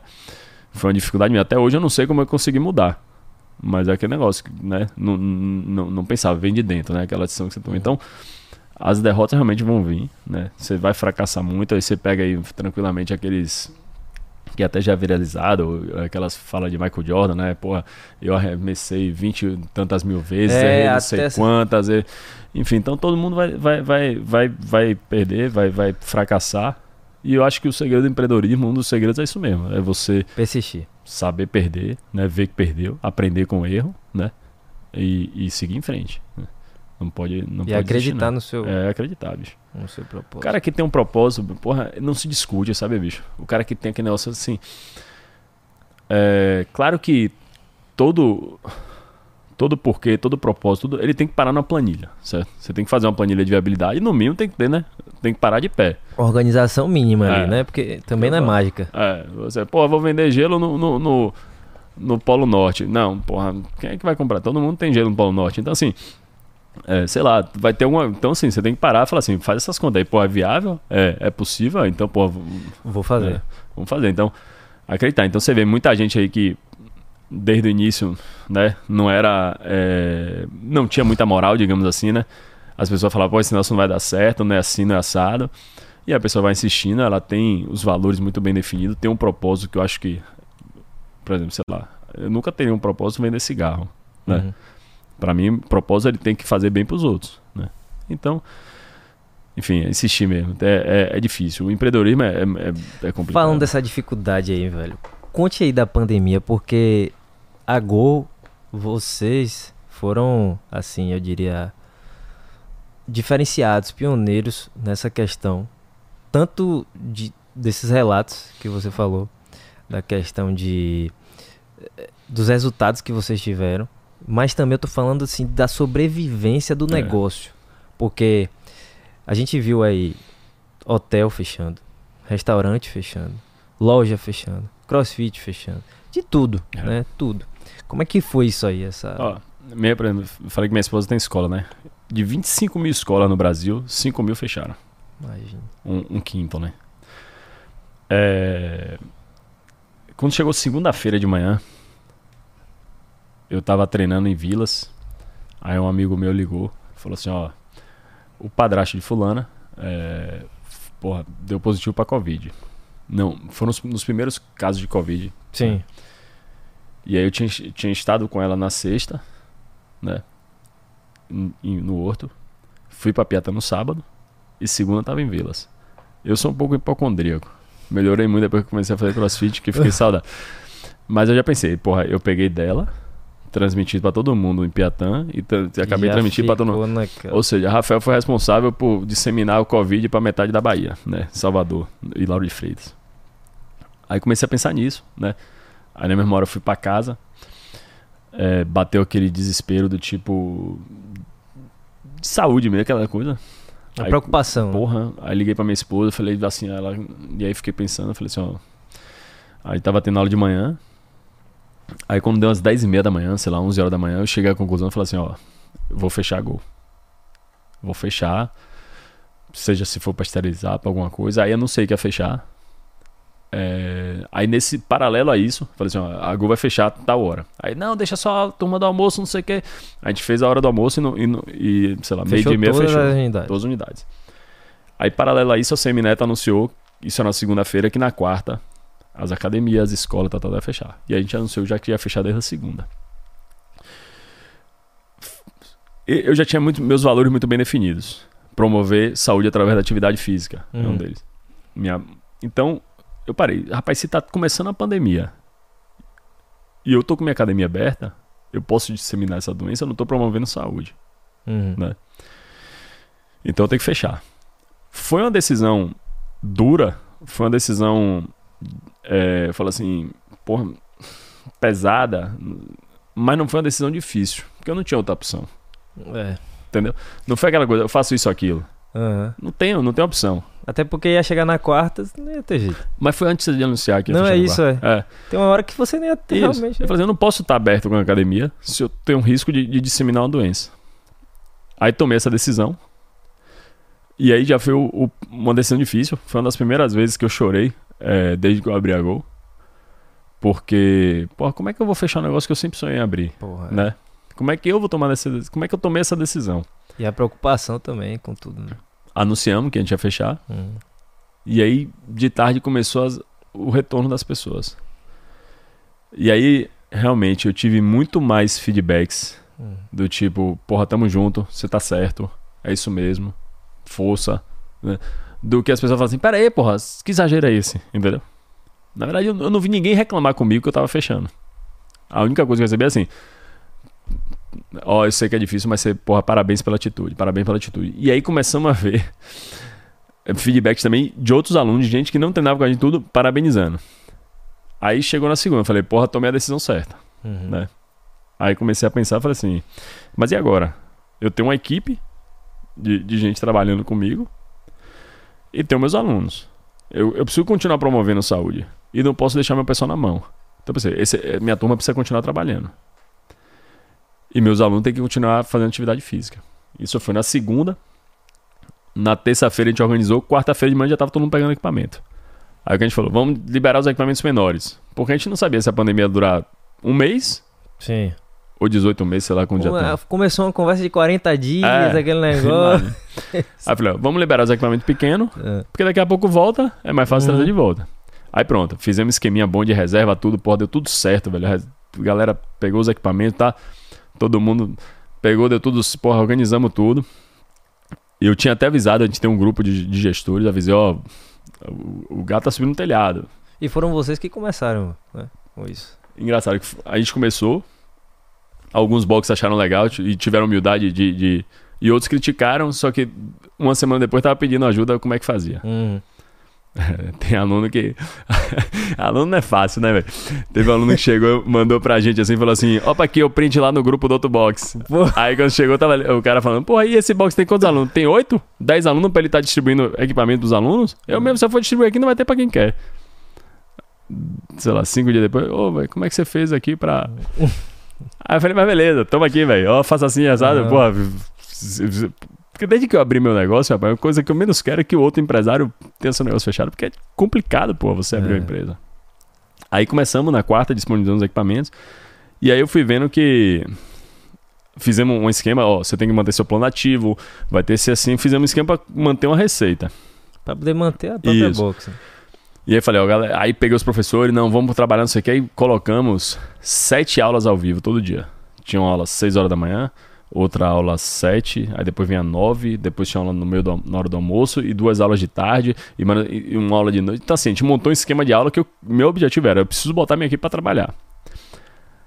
Aí logo depois a gente aí eu falei assim, ó, vamos agora, ó, esse negócio vai durar mais tempo. Aí vamos começar a alugar os equipamentos. Aí peguei, aí mesmo, fizemos uma Aí você abriu, né? Bicho, eu entrava no banco não tinha nada, sabe? Não tinha um equipamento lá. Aí começamos a alugar barra de LPO, anilha. Aí fizemos o kit de LPO, né? Uma É. barra, dois pares de anilha, remo, bicicleta. E aí começamos a gerar uma receita Mais bacana também. que não tava nem perto do que era o normal. Não, sim. Mas aí, o aí veio o, o governo com, dando a possibilidade de você suspender contrato, esse tipo de coisa. Aí fui renegociar todos os meus aluguéis, né? Então a gente começou a enxugar custo, tudo, aquela gestão o tempo todo. Então, assim, nada ficava pro dia seguinte. Pô, eu tive. Você é, teve que acompanhar minuto a minuto, né? dos três móveis que a gente tinha, dois, dois, os dois proprietários. é, teve dois proprietários que foram muito, assim, Parceiros. muito parceiros. Falou, rapaz, enquanto você não estiver funcionando, não pague aluguel. E eu falei, "Ah, mas também não quero que você tenha custo. Então eu pagava IPTU, condomínio, essas coisas. Então sempre minha proposta foi essa. E aí começamos. Porra, aula online, aula online, começamos a distribuir, é, é, né? Os aula o tempo todo, aparelho, tudo. O negócio começou a funcionar. E realmente a gente, eu vi, eu vi que a gente fez um trabalho legal. Quando a gente tinha não só o feedback dos alunos, dos nossos alunos, como os alunos de outros box que falavam, a gente via na rede social, Ah. tudo. E, e, e alguns box também que usavam, pedir ajuda pra gente pra, pra fazer as coisas. Pô, como é que vocês fizeram isso? Como é que vocês reservaram? Eu falo, ó, cria ali no Simpla, faz assim, faz assado. Então, a gente foi percebendo, né, que a gente tava conseguindo aplicar nosso propósito, né, Hum. de pô, promover a atividade, a saúde, né. Então a gente foi e foi assim. Agora, foi dificílimo, porque eu não podia ver meu WhatsApp, velho. Qualquer aluno mandava uma mensagem, quando eu via assim, olha o WhatsApp, fulaninho, no privado, eu falei, puta que pariu, cancelamento de plano. Já Aí ficava. eu falava. Tanto que às vezes um aluno vinha. é, eu lembro que tem um casal lá de Piatã que eles. É um casal que eu tenho um, um carinho muito grande por eles. Eu falo, outro dia eu falei pra eles, é Felipe e Cida, que eles, no dia que eles foram pegar o equipamento, eles falaram assim: ó, a gente quer renovar nosso plano. E chegaram lá e não.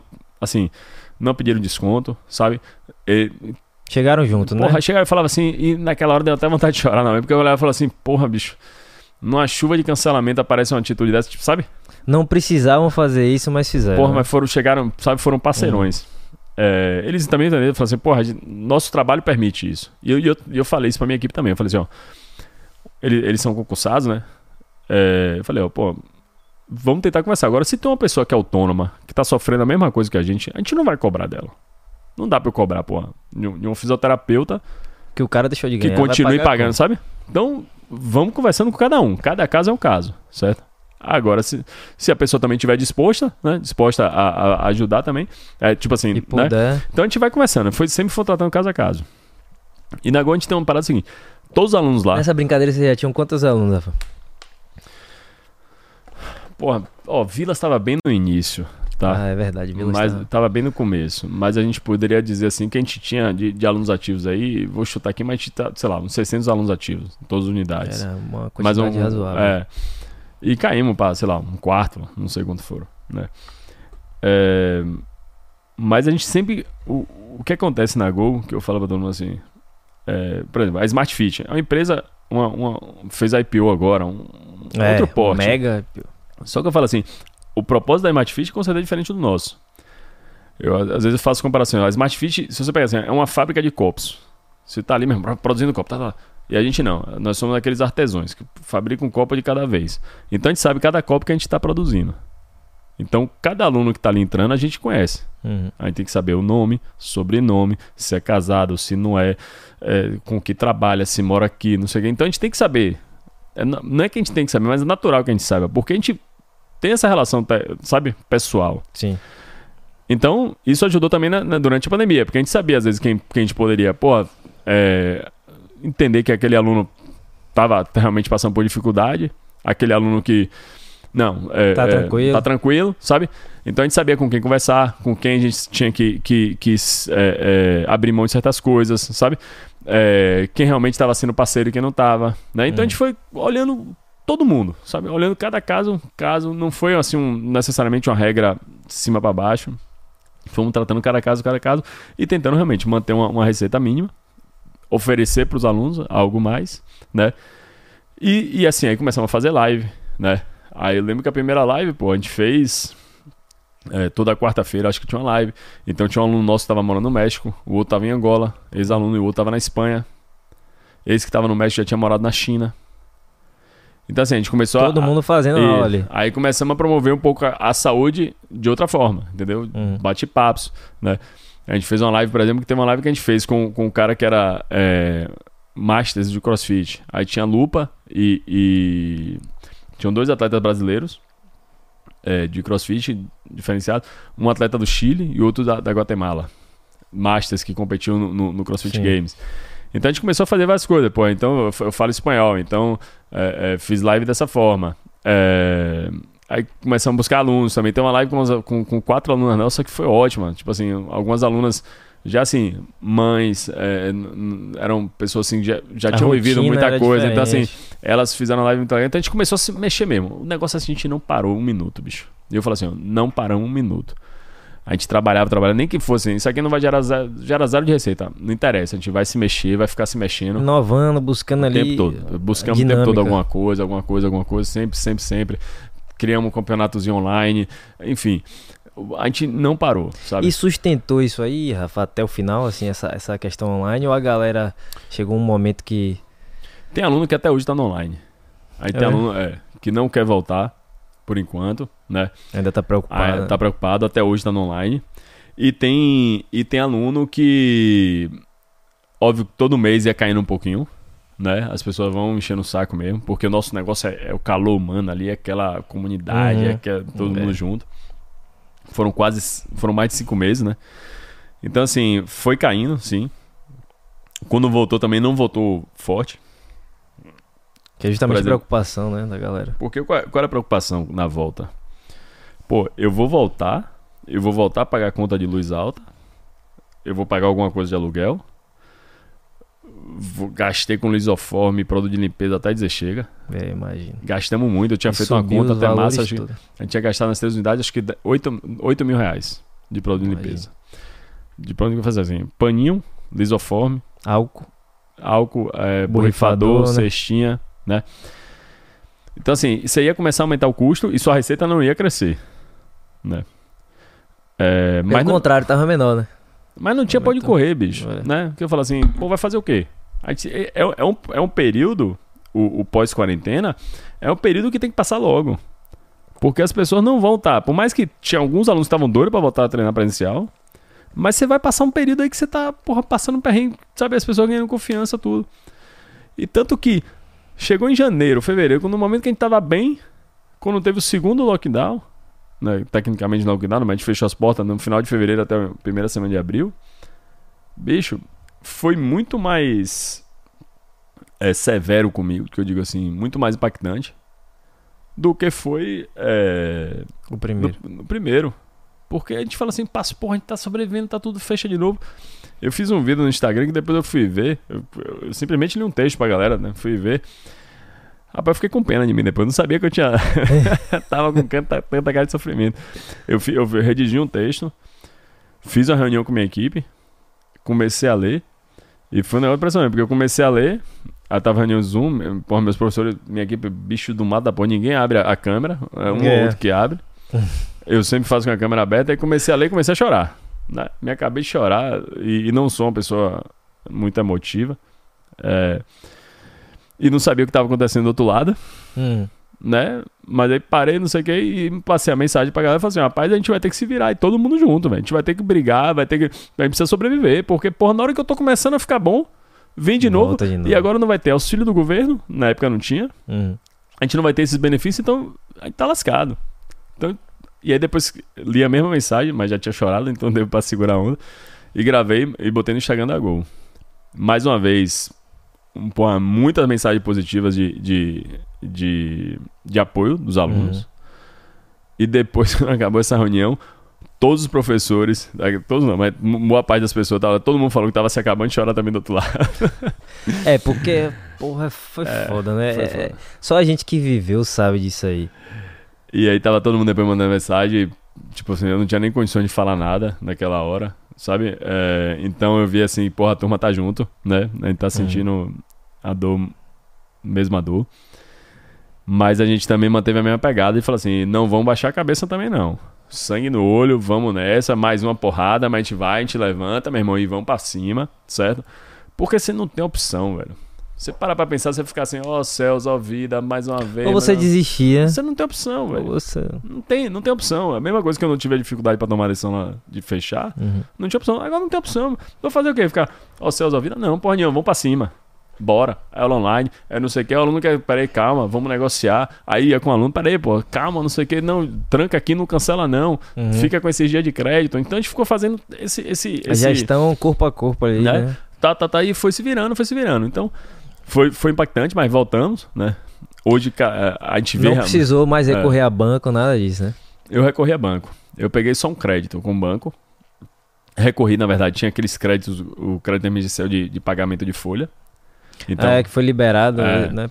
Eram juros baixos, era um juros dava acho que 2, 3% ao ano. Uhum.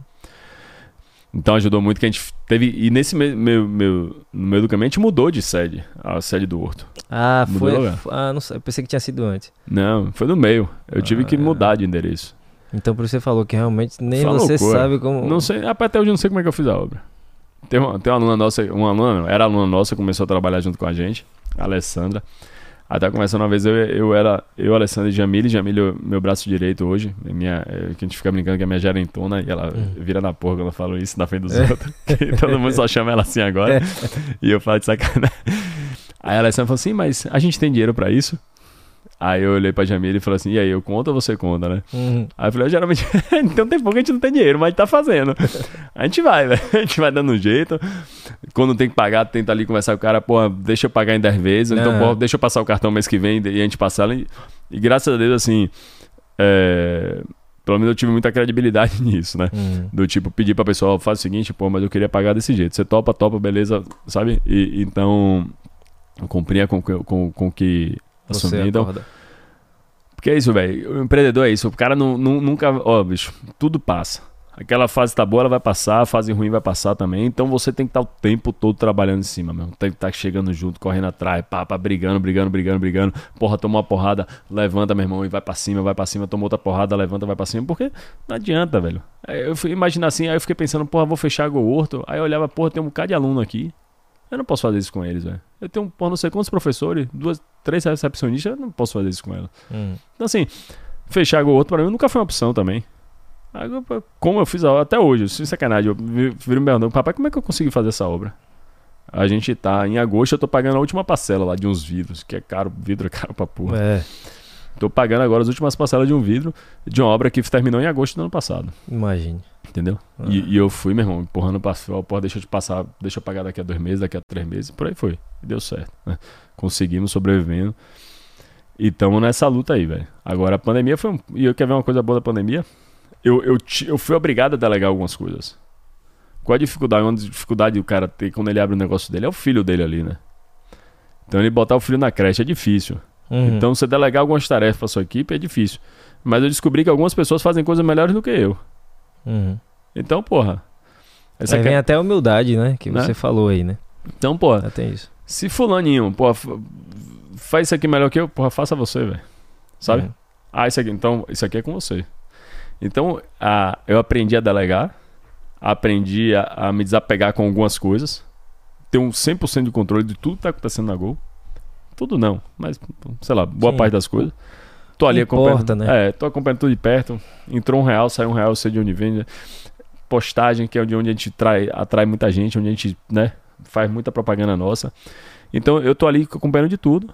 Só que hoje, operacionalmente, eu tenho feito menos, né?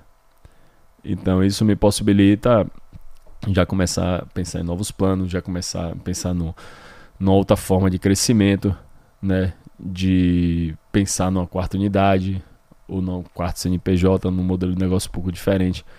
Então já me faz pensar. É, então a pandemia teve isso de bom.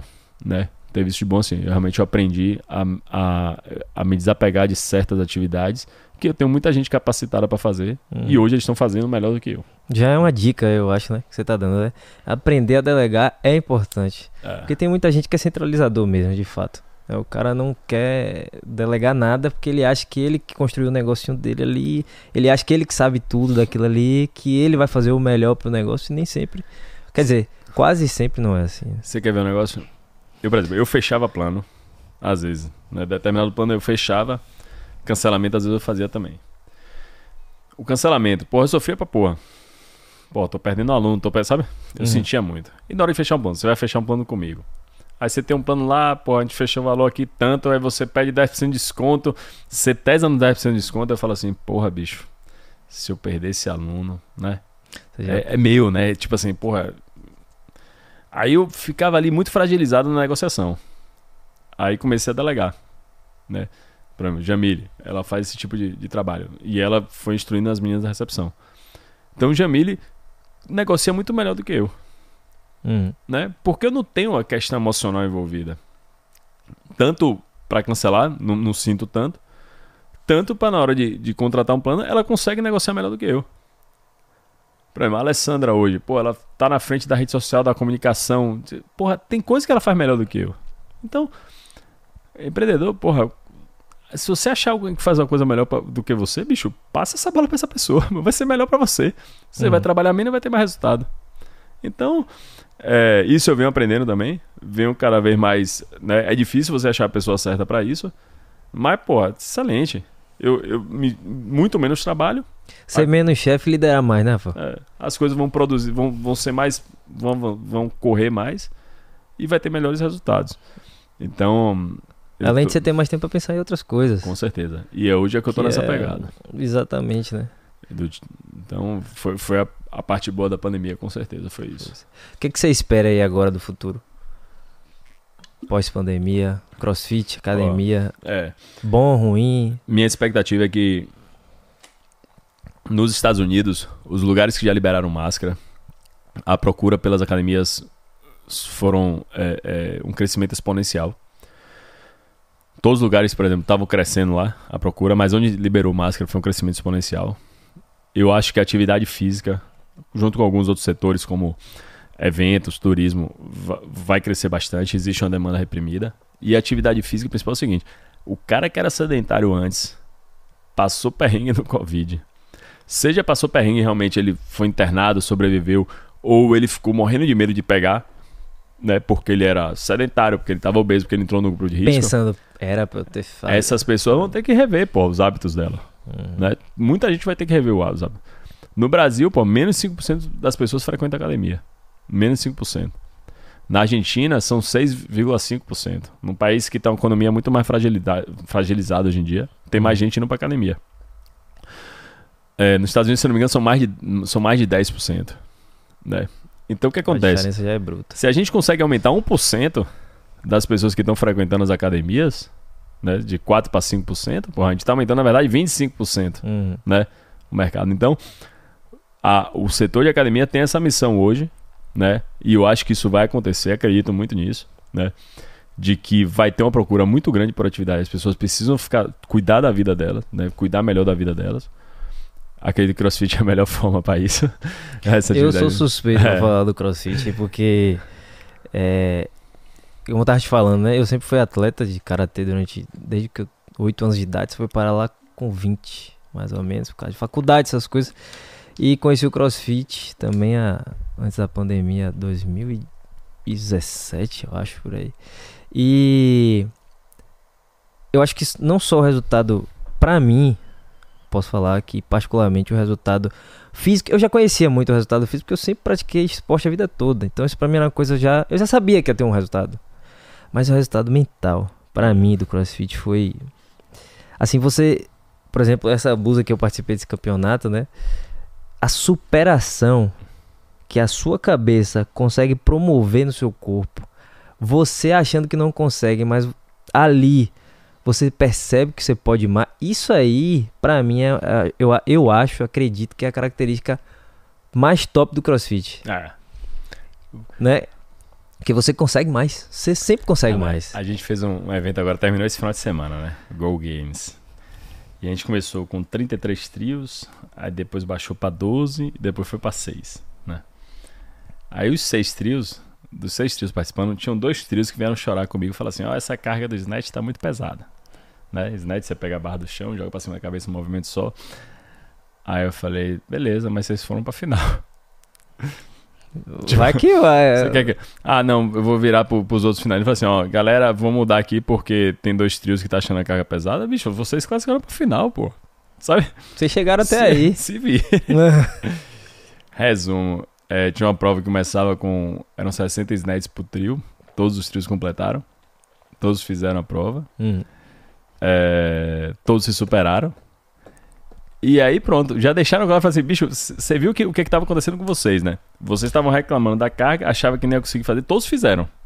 Cada um tinha que fazer pelo menos 10. Eram Hum. 60 repetições. Cada um fazia pelo menos 10, 10, 10, 10. numa estratégia livre, depois tinha as 30, meu irmão, que era aquela De qualquer jeito. briga na feira. Então, bicho, todo mundo fez. Muita gente comemorou com eles. E ficou claro, bicho, o limite tá onde? Uhum. Teve um trio que foi pro pódio, no terceiro lugar, que era o único trio, um dos poucos trios que era um homem e duas meninas, duas mulheres. E eles foram pro pódio. E eles comemoraram muito porque foram pra final. Comemoraram bastante. E aí quando chegou na final, na final terminava com uma corrida de 1.600 metros. Aí uma das meninas que trabalha com a gente, Brenda, chegava chorando, não sei o quê. Então assim, é, isso vale pra vida, pô. Né? Às vezes a gente acha que, porra, não vou conseguir fazer isso. Não vou conseguir atingir esse nível de performance na empresa. Não vou. Porra, você pode, velho, né? A gente acha que não pode, né? Hum. A gente às vezes então, o CrossFit que eu falo para falei para todo mundo, fazer esqueça o limite, não não bote limite em vocês, velho. Tentem. E se você né? já começa achando que não vai conseguir, ninguém vai conseguir te convencer É. do contrário. Então você tem que tentar. Tem um negócio assim, é, Joel J, né? Achei massa essa frase que ele, ele postou assim. Ele falou assim: Ó, falhar é tentar sem saber que vai dar errado. E errar é fazer sabendo que vai dar errado. Ou seja, Hum. você falar assim: Não, eu vou tentar. Não consegui, beleza, mas eu tentei, eu me esforcei ali, sei lá, da É. próxima eu vou fazer mais. Agora você falar assim, porra, não vou não que eu não consigo. Porra, você já. É, é engraçado assim, né? Você pega um exemplo também. Se você falar assim, porra, é, quero comprar um carro. É, tô pensando em. Você tá sempre rodando, não sei o que. De repente você fala assim, vou comprar um Toro. Bicho, a partir do momento que você pensar em comprar Toro, você vai ver uma Toro a cada esquina. Certo? É verdade. Se você vai fazer uma coisa pensando que vai dar errado, é a mesma coisa, pô. Porque você, você a partir do momento que pensou na touro, você vai começar a prestar atenção na touro. Você vai começar a ver que tem uma touro ali, outra touro ali, outra touro. Então, se você começa a fazer um negócio que, ah, comecei, sei lá, é, dando errado, sei lá, não vai dar certo. Então, tudo que não pode dar certo, você vai estar, sabe? Uhum, Você só seu foco de atenção vai estar o que não pode dar certo. uhum. Então, ah, comecei, sei lá, tem que fazer uma corrida de 1.600 metros e meu tênis está me incomodando. Ah, já vou começar com um tênis ruim. Bicho, você vai passar a corrida inteira pensando no tênis ruim. É, incomodando o seu incomodando seu, E ele vai ficar. Você vai estar. agora você fala assim. Porra, bicho, eu vou começar, ó, mas já só faltam 600 metros. Só falta 400. Você vai estar tempo. Porra, que massa. Tem o, o, o campeão de, de maratona, foi campeão da, olímpico, né? Ele corre sorrindo, né? Uhum. É, pare, depois você vai ver assim, Vou- parte dele ele tá sorrindo. Porque a mensagem que ele quer passar pro corpo dele é que ele, ele, ele tá tendo um momento legal. Tô tranquilo, tô de Ele boa. não tá sofrendo. Então, pô, é, eu acho que isso tem sentido. Eu não sou muito daquele cara que pensa muito assim, ah, em PNL, alguma coisa, mas acho que tem certas coisas que tem sentido. Tem, de, vo- de você passar uma mensagem pro seu cérebro, pensar tudo. Então, pensar positivo realmente, porra, não custa nada, né? Então, é legal essa frase que você falou e, e corrobora mesmo, rapaz. Vai, vai, né? Ah, não consigo, vai tenta.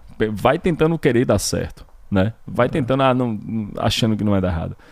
Então, o CrossFit ensina muito, o esporte ensina muito isso, velho. É, eu sou eu sou um incentivador nato assim do esporte, porque a vida toda fiquei e pô, às vezes eu com amigos assim, tal, falando de atividade física, eu falo, ó, velho, faz atividade física, eu sou meus amigos são- acham eu chato, eu sou um cara chato, como se porque eu tô assim, pô, velho, vai, você não, ah, não consigo treinar de manhã cedo, vai de tarde.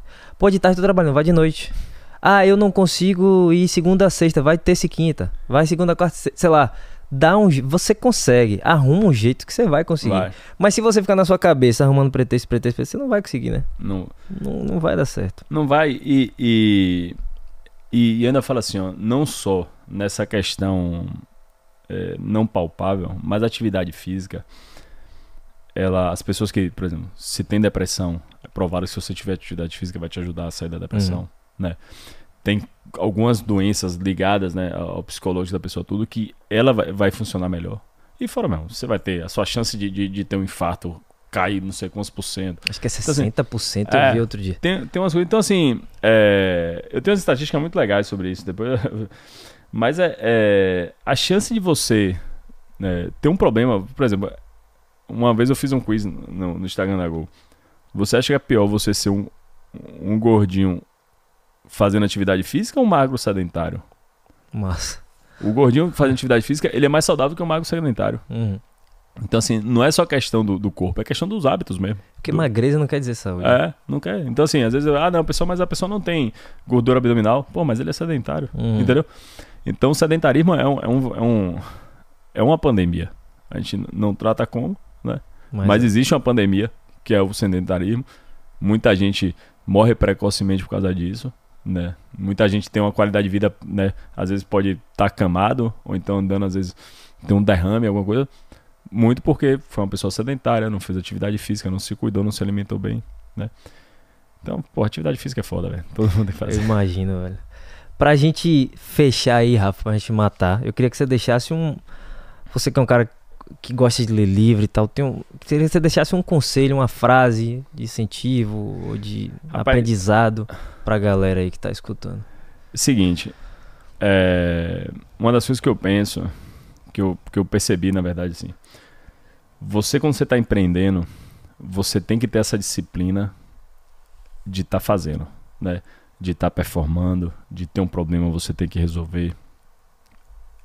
Mas isso é o que vai te manter nos trilhos, sei lá, o que te vai manter, né? Mas o que te faz decolar realmente são as decisões. Eu assim, o tempo todo tem que estar tomando decisões difíceis. Você vai é, se ver em, em momentos complicadíssimos. Por isso que eu acho que é importante você saber qual é o seu propósito, porque eu considero o meu propósito o meu chefe. Às vezes a gente acha, ah, o empreendedor não tem chefe, eu tenho o meu propósito. Ele que vai dizer para onde eu tenho que ir, né? Então, é, as decisões vão fazer muita diferença na sua vida, né? Você vai tomar decisões, você vai ter que estar fazendo ação todo dia, você vai ter que estar resolvendo os problemas, você vai ter que estar correndo, vai ter que estar batalhando. Então as decisões são muito difíceis. É, tome as decisões certas. É, às vezes você vai errar nas decisões e, e corrija a tempo. Não fique insistindo em decisões erradas. Né? Às vezes a gente vai errar, todo mundo já tomou decisões erradas, mas insista, é, não insista né? e, e procure resolver logo. Mas são decisões. Então quando você toma uma decisão errada, você tem que tomar uma decisão de corrigir Sim, aquela decisão. aprender errada, e corrigir. né? Então não, não é só a sua ação, né? Não é só o fato de você estar ali chegando junto de um aluno, chegando do seu cliente, chegando, sabe, querendo buscar um, ah, não, tem que estar limpo. Não, não é só isso, é- são decisões, né? Então isso que vai fazer a diferença na, na, na- no seu sucesso.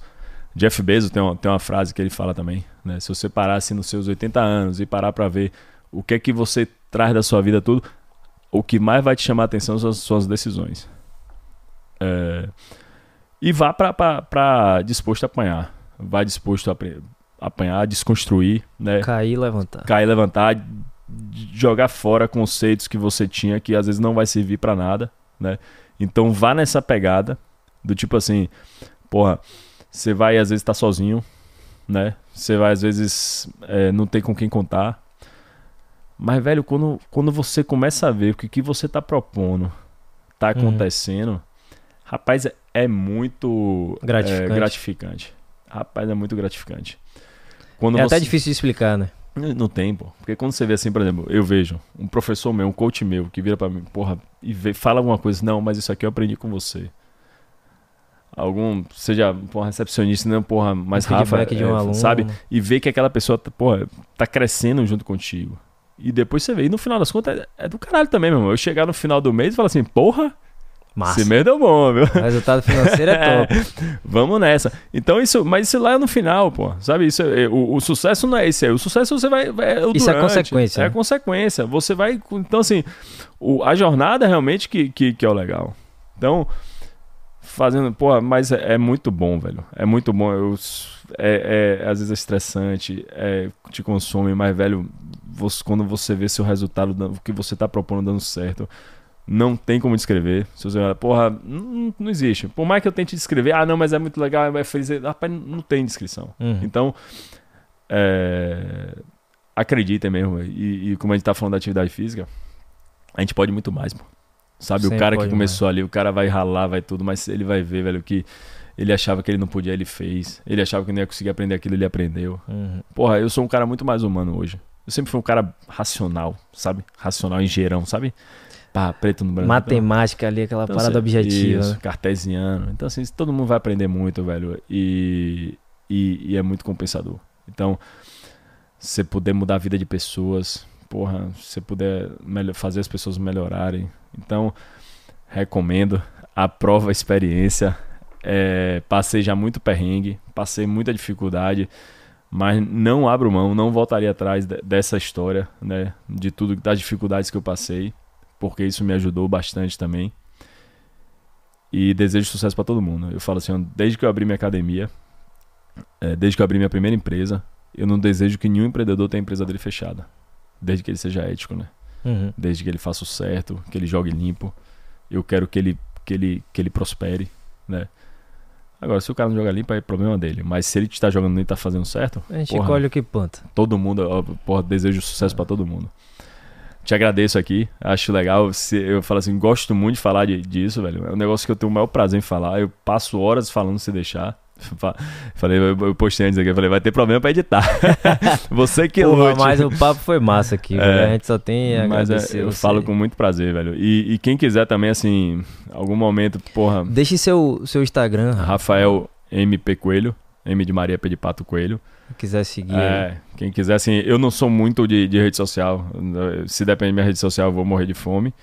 Mas eu tô sempre disposto a conversar, velho. Eu adoro, na verdade. Uhum. Então, quem quiser trocar uma experiência, quem quiser, porra, eu tô querendo, sabe, é, ver o que, é que você acha, pô, o que é que você indica de livro. Quem vai no meu Instagram, uma coisa que volta e meio faço é indicar alguns livros. Uhum. Eu recomendo bastante. Então, me procure, tô, tô aí, velho. Eu acho, acho ótimo, tô à disposição. Sempre, sempre que for para isso, para ajudar algum empreendedor, tô à disposição, sabe? Show, velho. Viu? Obrigadão aí, obrigadão mesmo pelo, por aceitar nosso convite aí. Valeu, irmão. Valeu. Galera, muito obrigado por acompanhar aqui o nosso podcast. E segue lá o Rafa. Ele tá aí com as indicações de livro. Tem a Go Crossfit, arroba Go Crossfit. GO underline CF. GO underline CF, tá certo? E não esquece aí de curtir o vídeo, deixar seu comentário, seu feedback, que a gente tá sempre ligado. Valeu, um forte abraço.